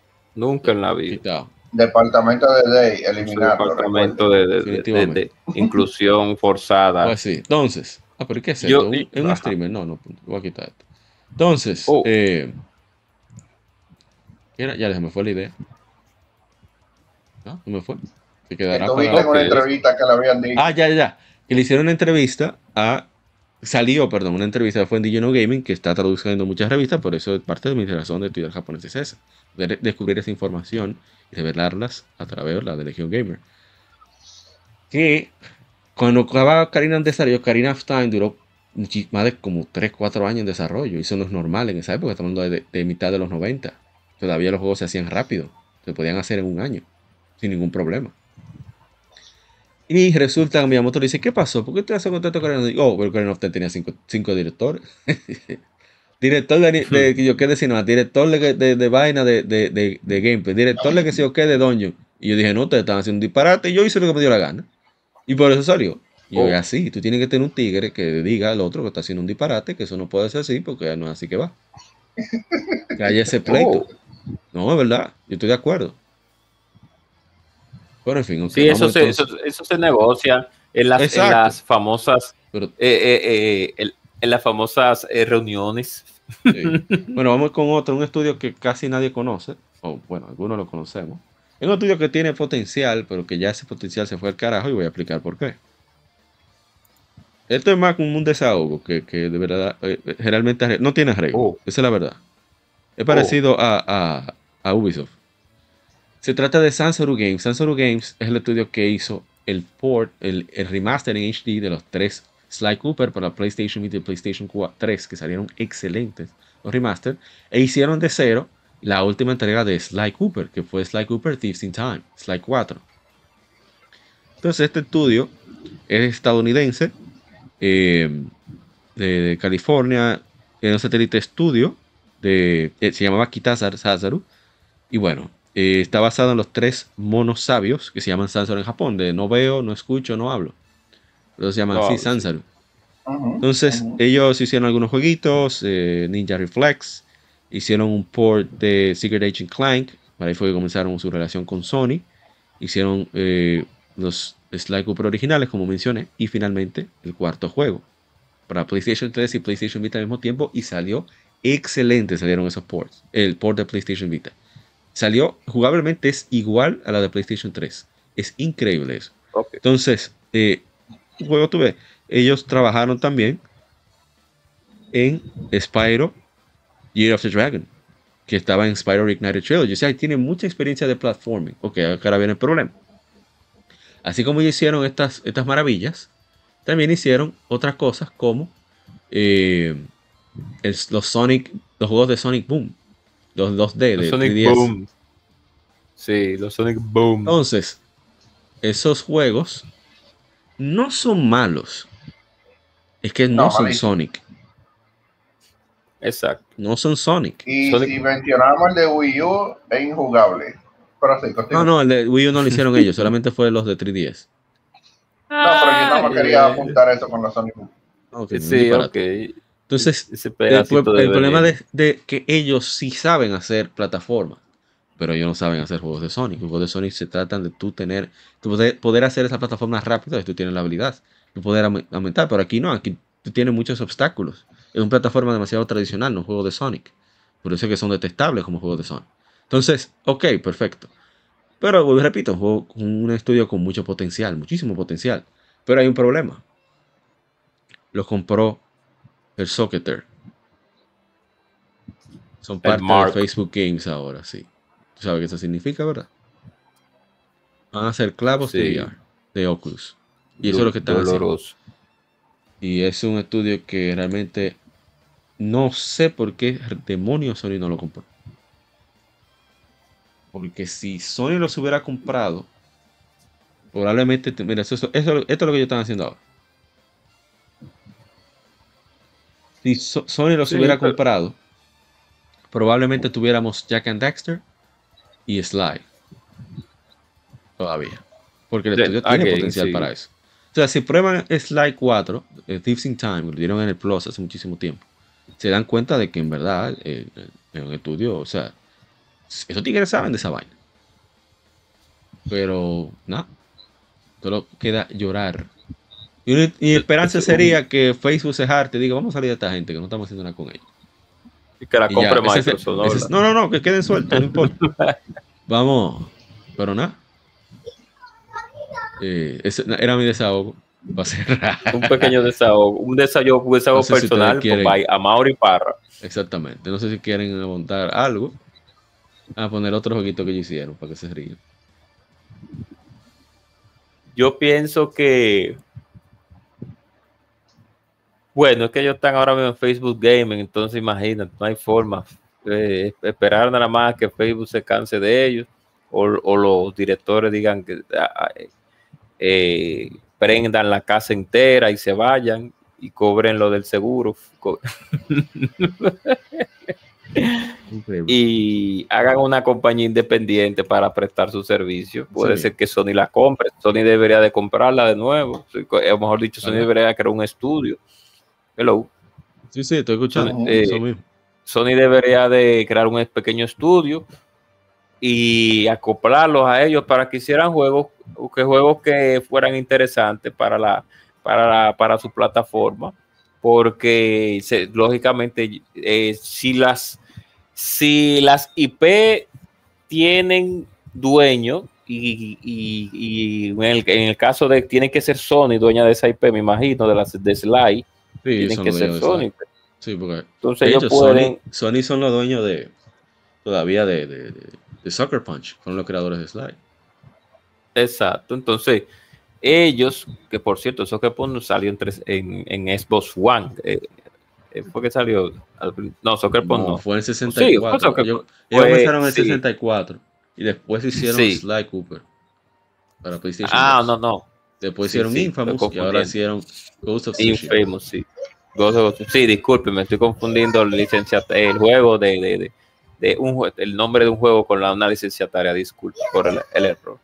Pues bien, entonces era eso. Sony viene, eh, le crea un equipo de desarrollo, ellos vuelven a hacer los juegos, pero, pero, pero, con un presupuesto moderado, nada de que de triple A para arrancar, un presupuesto moderado Exacto. para ver cómo las cosas van funcionando. Y ese es el problema de Sony, que Sony no, no está en juego pequeño. Pero bueno, ya veremos, ya veremos Debería, y debería, debería. Sí, sí. Eh, pero, Deberían, porque- pero imagínate. A veces, porque ahí- que- pero- porque que a veces- más en VR que en juegos. Sí, ellos, porque que hay un, hay, hay un, hay un, un ejemplo. pero- yo, yo, yo hiciera, yo fuera Sony, ya para no alargar mucho el, el- porque estamos hablando de, de esa, de esa compañía. Bueno, es que de Yo fuera Sony, sí, de Sansar. Yo fuera Sony y tuviera una división, una división para móviles, pero no de los juegos que están en PlayStation 4, 5, no de los juegos que están en PlayStation, que se llame Sony MB Games. Ellos están en Eh, eso. y tuviera Y yo claro. de eso. Y también eh, eh, esas compañías, esos desarrolladores pequeños que se me fueron, por ejemplo, que se me fueron por un asunto de, de, de cosas, crearles una compañía, una división, una compañita ahí. Iba a decir algo de Nintendo acá acerca de eso, pero no sé, el tiempo yo creo que no va a dar. Ya. Bastante moblado ya. Sega se va a quedar para la próxima ocasión.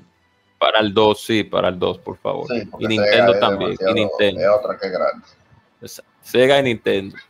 Konami ya hemos hablado mucho ya, o sea que no podemos Konami está muerta. Sí, No hay forma de revivirla. exacto. Oye. Capcom está haciendo un buen trabajo. No, Capcom pero está todavía, roto. pero le falta algo, todavía ellos, ellos como que todavía pueden dar un chisma, ellos pueden dar un chisma. Sí, claro. Eh, ¿Qué otra compañía? En el- la parte 2 me gustaría poner, eh, Bueno, wow, vamos a ir Bueno, pidiendo que ya suficiente tuvimos en la sesión de Claro. Región Gaming Consulting. Para más información, pueden escribirnos en redes sociales, gmail.com también. Y vamos a asegurarnos de que su compañía no quiebre. Ah, dice, a ver, Leo no. Eh, ah, disparate woke. Hablando ahorita de lo que decíamos, Oh. pero vimos esas tonterías. Pero bueno, eh, el Ajar Samá, que despedí de redes sociales. No, no, ya, ya ustedes saben, como dijo APA, para consultoría, mano, pueden eh, escribir, ahí eh, pendiente eh, para ayudarlos a que su empresa no quiebre y que hagan juegos buenos, de calidad, aprovechando de que el, el mercado de videojuegos de los dominicanos están floreciendo ahora y desarrolladores indie que andan por ahí. sí, tenemos un estudio ya con, con Sí, oficina, sí, en- sí. es su primera vez en la historia. Sí, exacto, o sea que eh, estamos aquí para asesorarlos para que no pasen por el, para que no se conviertan en un game freak. Entonces, Exacto. nada, señores, eh, ey, no, hay que decir la cosa como son. Eh, nada, eh, estamos ahí en las redes sociales de Retro Entertainment, tanto en Facebook como en Instagram, como en Twitter, X, como quiera llamarse ahora. Eh, Oh, y ax, ax. también, obviamente, en Spotify para seguirnos con los podcasts, tanto de Comic Zone como eh, de Edge Gamer. Eh, estamos por ahí, cualquier cosa. Entonces, nada, y ustedes saben, en, en la próxima le daremos la consultoría y gratis que se la estamos dando eh, Sí a estas es. que sabemos, sabemos que nos están escuchando y tomarán nota de, de lo que tienen que hacer para, para mejorar. Claro, le, le vamos a dar seguimiento. Sí, sí, sí. Ahora, ag- modo, eh, agente cover. Bueno, recuerden entre las redes sociales. Red- no, pero Claro. tú no haces nada de comentario. De, Al, al- nada de comentarios. Bueno, claro que sí, claro que sí. Se supone, porque nosotros estamos hablando de una manera hipotética, claro, dando nuestros consejos con el, el tiempo y la experiencia que nosotros tenemos viendo este mercado, este modelo de negocio, y viendo cómo las cosas funcionan cuando se pudieran hacer de otra manera. Se supone que las compañías pues contratan personas y tienen en sus departamentos personas que tal vez han pensado lo que nosotros hemos dicho, pero por una o que otra decisión de la directiva, pues tal vez no se ha logrado concretizar. Vamos a darle el beneficio de la duda. Puede ser que todo lo que hemos dicho el día de hoy sí lo hayan pensado, pero hay unas cuantas cabezas tercas que tal vez no hayan dado pie con bola con esos asuntos. Tenemos que recordar que son seres humanos y que también cometen errores. Hay muchos mediocres, claro que sí, y se ha visto a lo largo del tiempo con el, este, en este negocio la mediocridad de muchas personas que supuestamente tienen potestad para tomar decisiones, pero cuando se las cosas que deben de hacer no la hacen, pues ahí se reflejan las cosas como tal. El, el más claro ejemplo es Sega, las decisiones que tomó Sega en los tiempos del Genesis, etcétera, etcétera, con algunas cuantas cosas, y las decisiones que tomaron, eh, eh, tomó, las decisiones que sigue tomando Microsoft, las decisiones que siguen tomando otras, otras licenciatarias y los, los productos mediocres que lanzan un ciertos, ciertas compañías de desarrollo. Entonces, es bueno evaluar este tipo de cosas, por eso Legion Gamer es top, stop number one en este tipo de, en este tipo, hay en otros tipos también. Sí, en la mente es, es, el taller es alto, nosotros tenemos un taller muy alto porque también hablamos de modelos de negocio, también hablamos de negocios, de, de consultoría, de, somos completos aquí en Legion Gamer. Entonces, sí, sí, sí. muchas, muchas gracias por escucharnos en estas dos horas. Y recuerden que Modo 7 tiene un especial de las leyendas de Zelda creadas por Capcom. Son sólidas todas. Ahí no hay desperdicio. Muy bien, por ahí. Y, y sabrosura. Y sabrosura Halo, también. Y hay un, sabrosura. un episodio dedicado a Halo. Un episodio dedicado a Halo. Varias, sí, sí. Ahí en eso, los tigres. Lo único que no está la gente cover sí, porque votaron. De... Exacto. Un episodio, un episodio dedicado a Halo. Así que con. Pero en fin. Ahí está un tremendo equipo. Pueden pasarse por allá. Recuerden que eh, la última, la, recuerden que hacer el bien y no miren aquí. Pasen buenas tardes, noches y mañana. Como ya saben, ellos ya saben, como que ya supieron. Muchísimas gracias por la atención. Estamos, vamos a continuar como los reggaetoneros. Esta, como... esta, idea de, de, de, podcast, de consultoría de cómo mejorar empresas. Es algo que me ocurrió escuchando diferentes podcasts por ahí. Dije, pero vamos a hacer algo interesante, a ver, compañía por compañía, qué podíamos hacer para que mejorara, según lo, la idea que tuviéramos nosotros. Y, y, bueno, vamos a continuar con eso. Y, y, espero que disfruten, hayan disfrutado de este episodio tanto como nosotros, hablando en él, haciéndolo. Y nos veremos en una próxima ocasión. Recuerda que estamos en todas las redes sociales como Región Gamer RD. Ahí publicamos casi a diario títulos que están de aniversario con el hashtag GameFemérides, GameFemérides. Y que estamos en otras plataformas, caso de que no te guste YouTube, bueno, hay más, está YouTube Music, Amazon Music, Apple Podcasts, Tuning, Spotify, etcétera, el que sea más cómodo para ti, ahí estamos.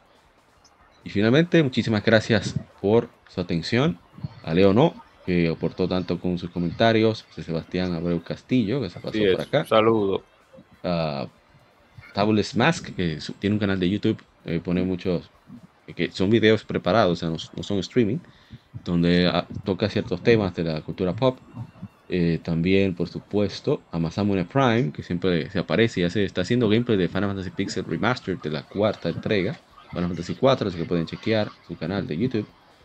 Y a ver, ¿qué más? Y Kina Suokra del grupo de RPG, Don Castor, ahí está siempre activo. Así que muchísimas gracias. Nos veremos en una próxima ocasión. Soy Apa. Recuerda cuidarte mucho y que siga el vicio.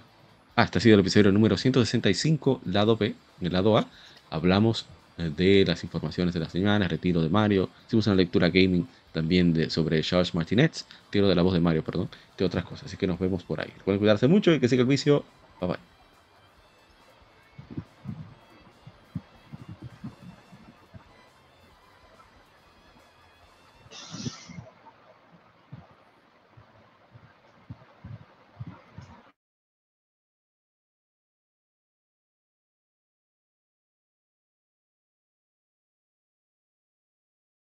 Somos Legión, somos gamers. Legión Gamer Podcast, el gaming nos une. Un podcast diferente para gamers únicos, noticias interesantes, historia del gaming y mucho más para mantenerte al tanto del actual como del pasado. Porque todos jugamos, el gaming nos une. Estamos disponibles en TuneIn, Spotify, iTunes y demás plataformas de audio. Perfecto para escucharnos mientras subes niveles, buscas un objeto específico y practicas para dominar esa jugada devastadora. Recuerda seguirnos en Facebook, Twitter e Instagram como Legión Gamer RD para que compartas con nosotros y seas parte de la legión de gamers únicos. Gracias por escucharnos. y te esperamos para el próximo episodio.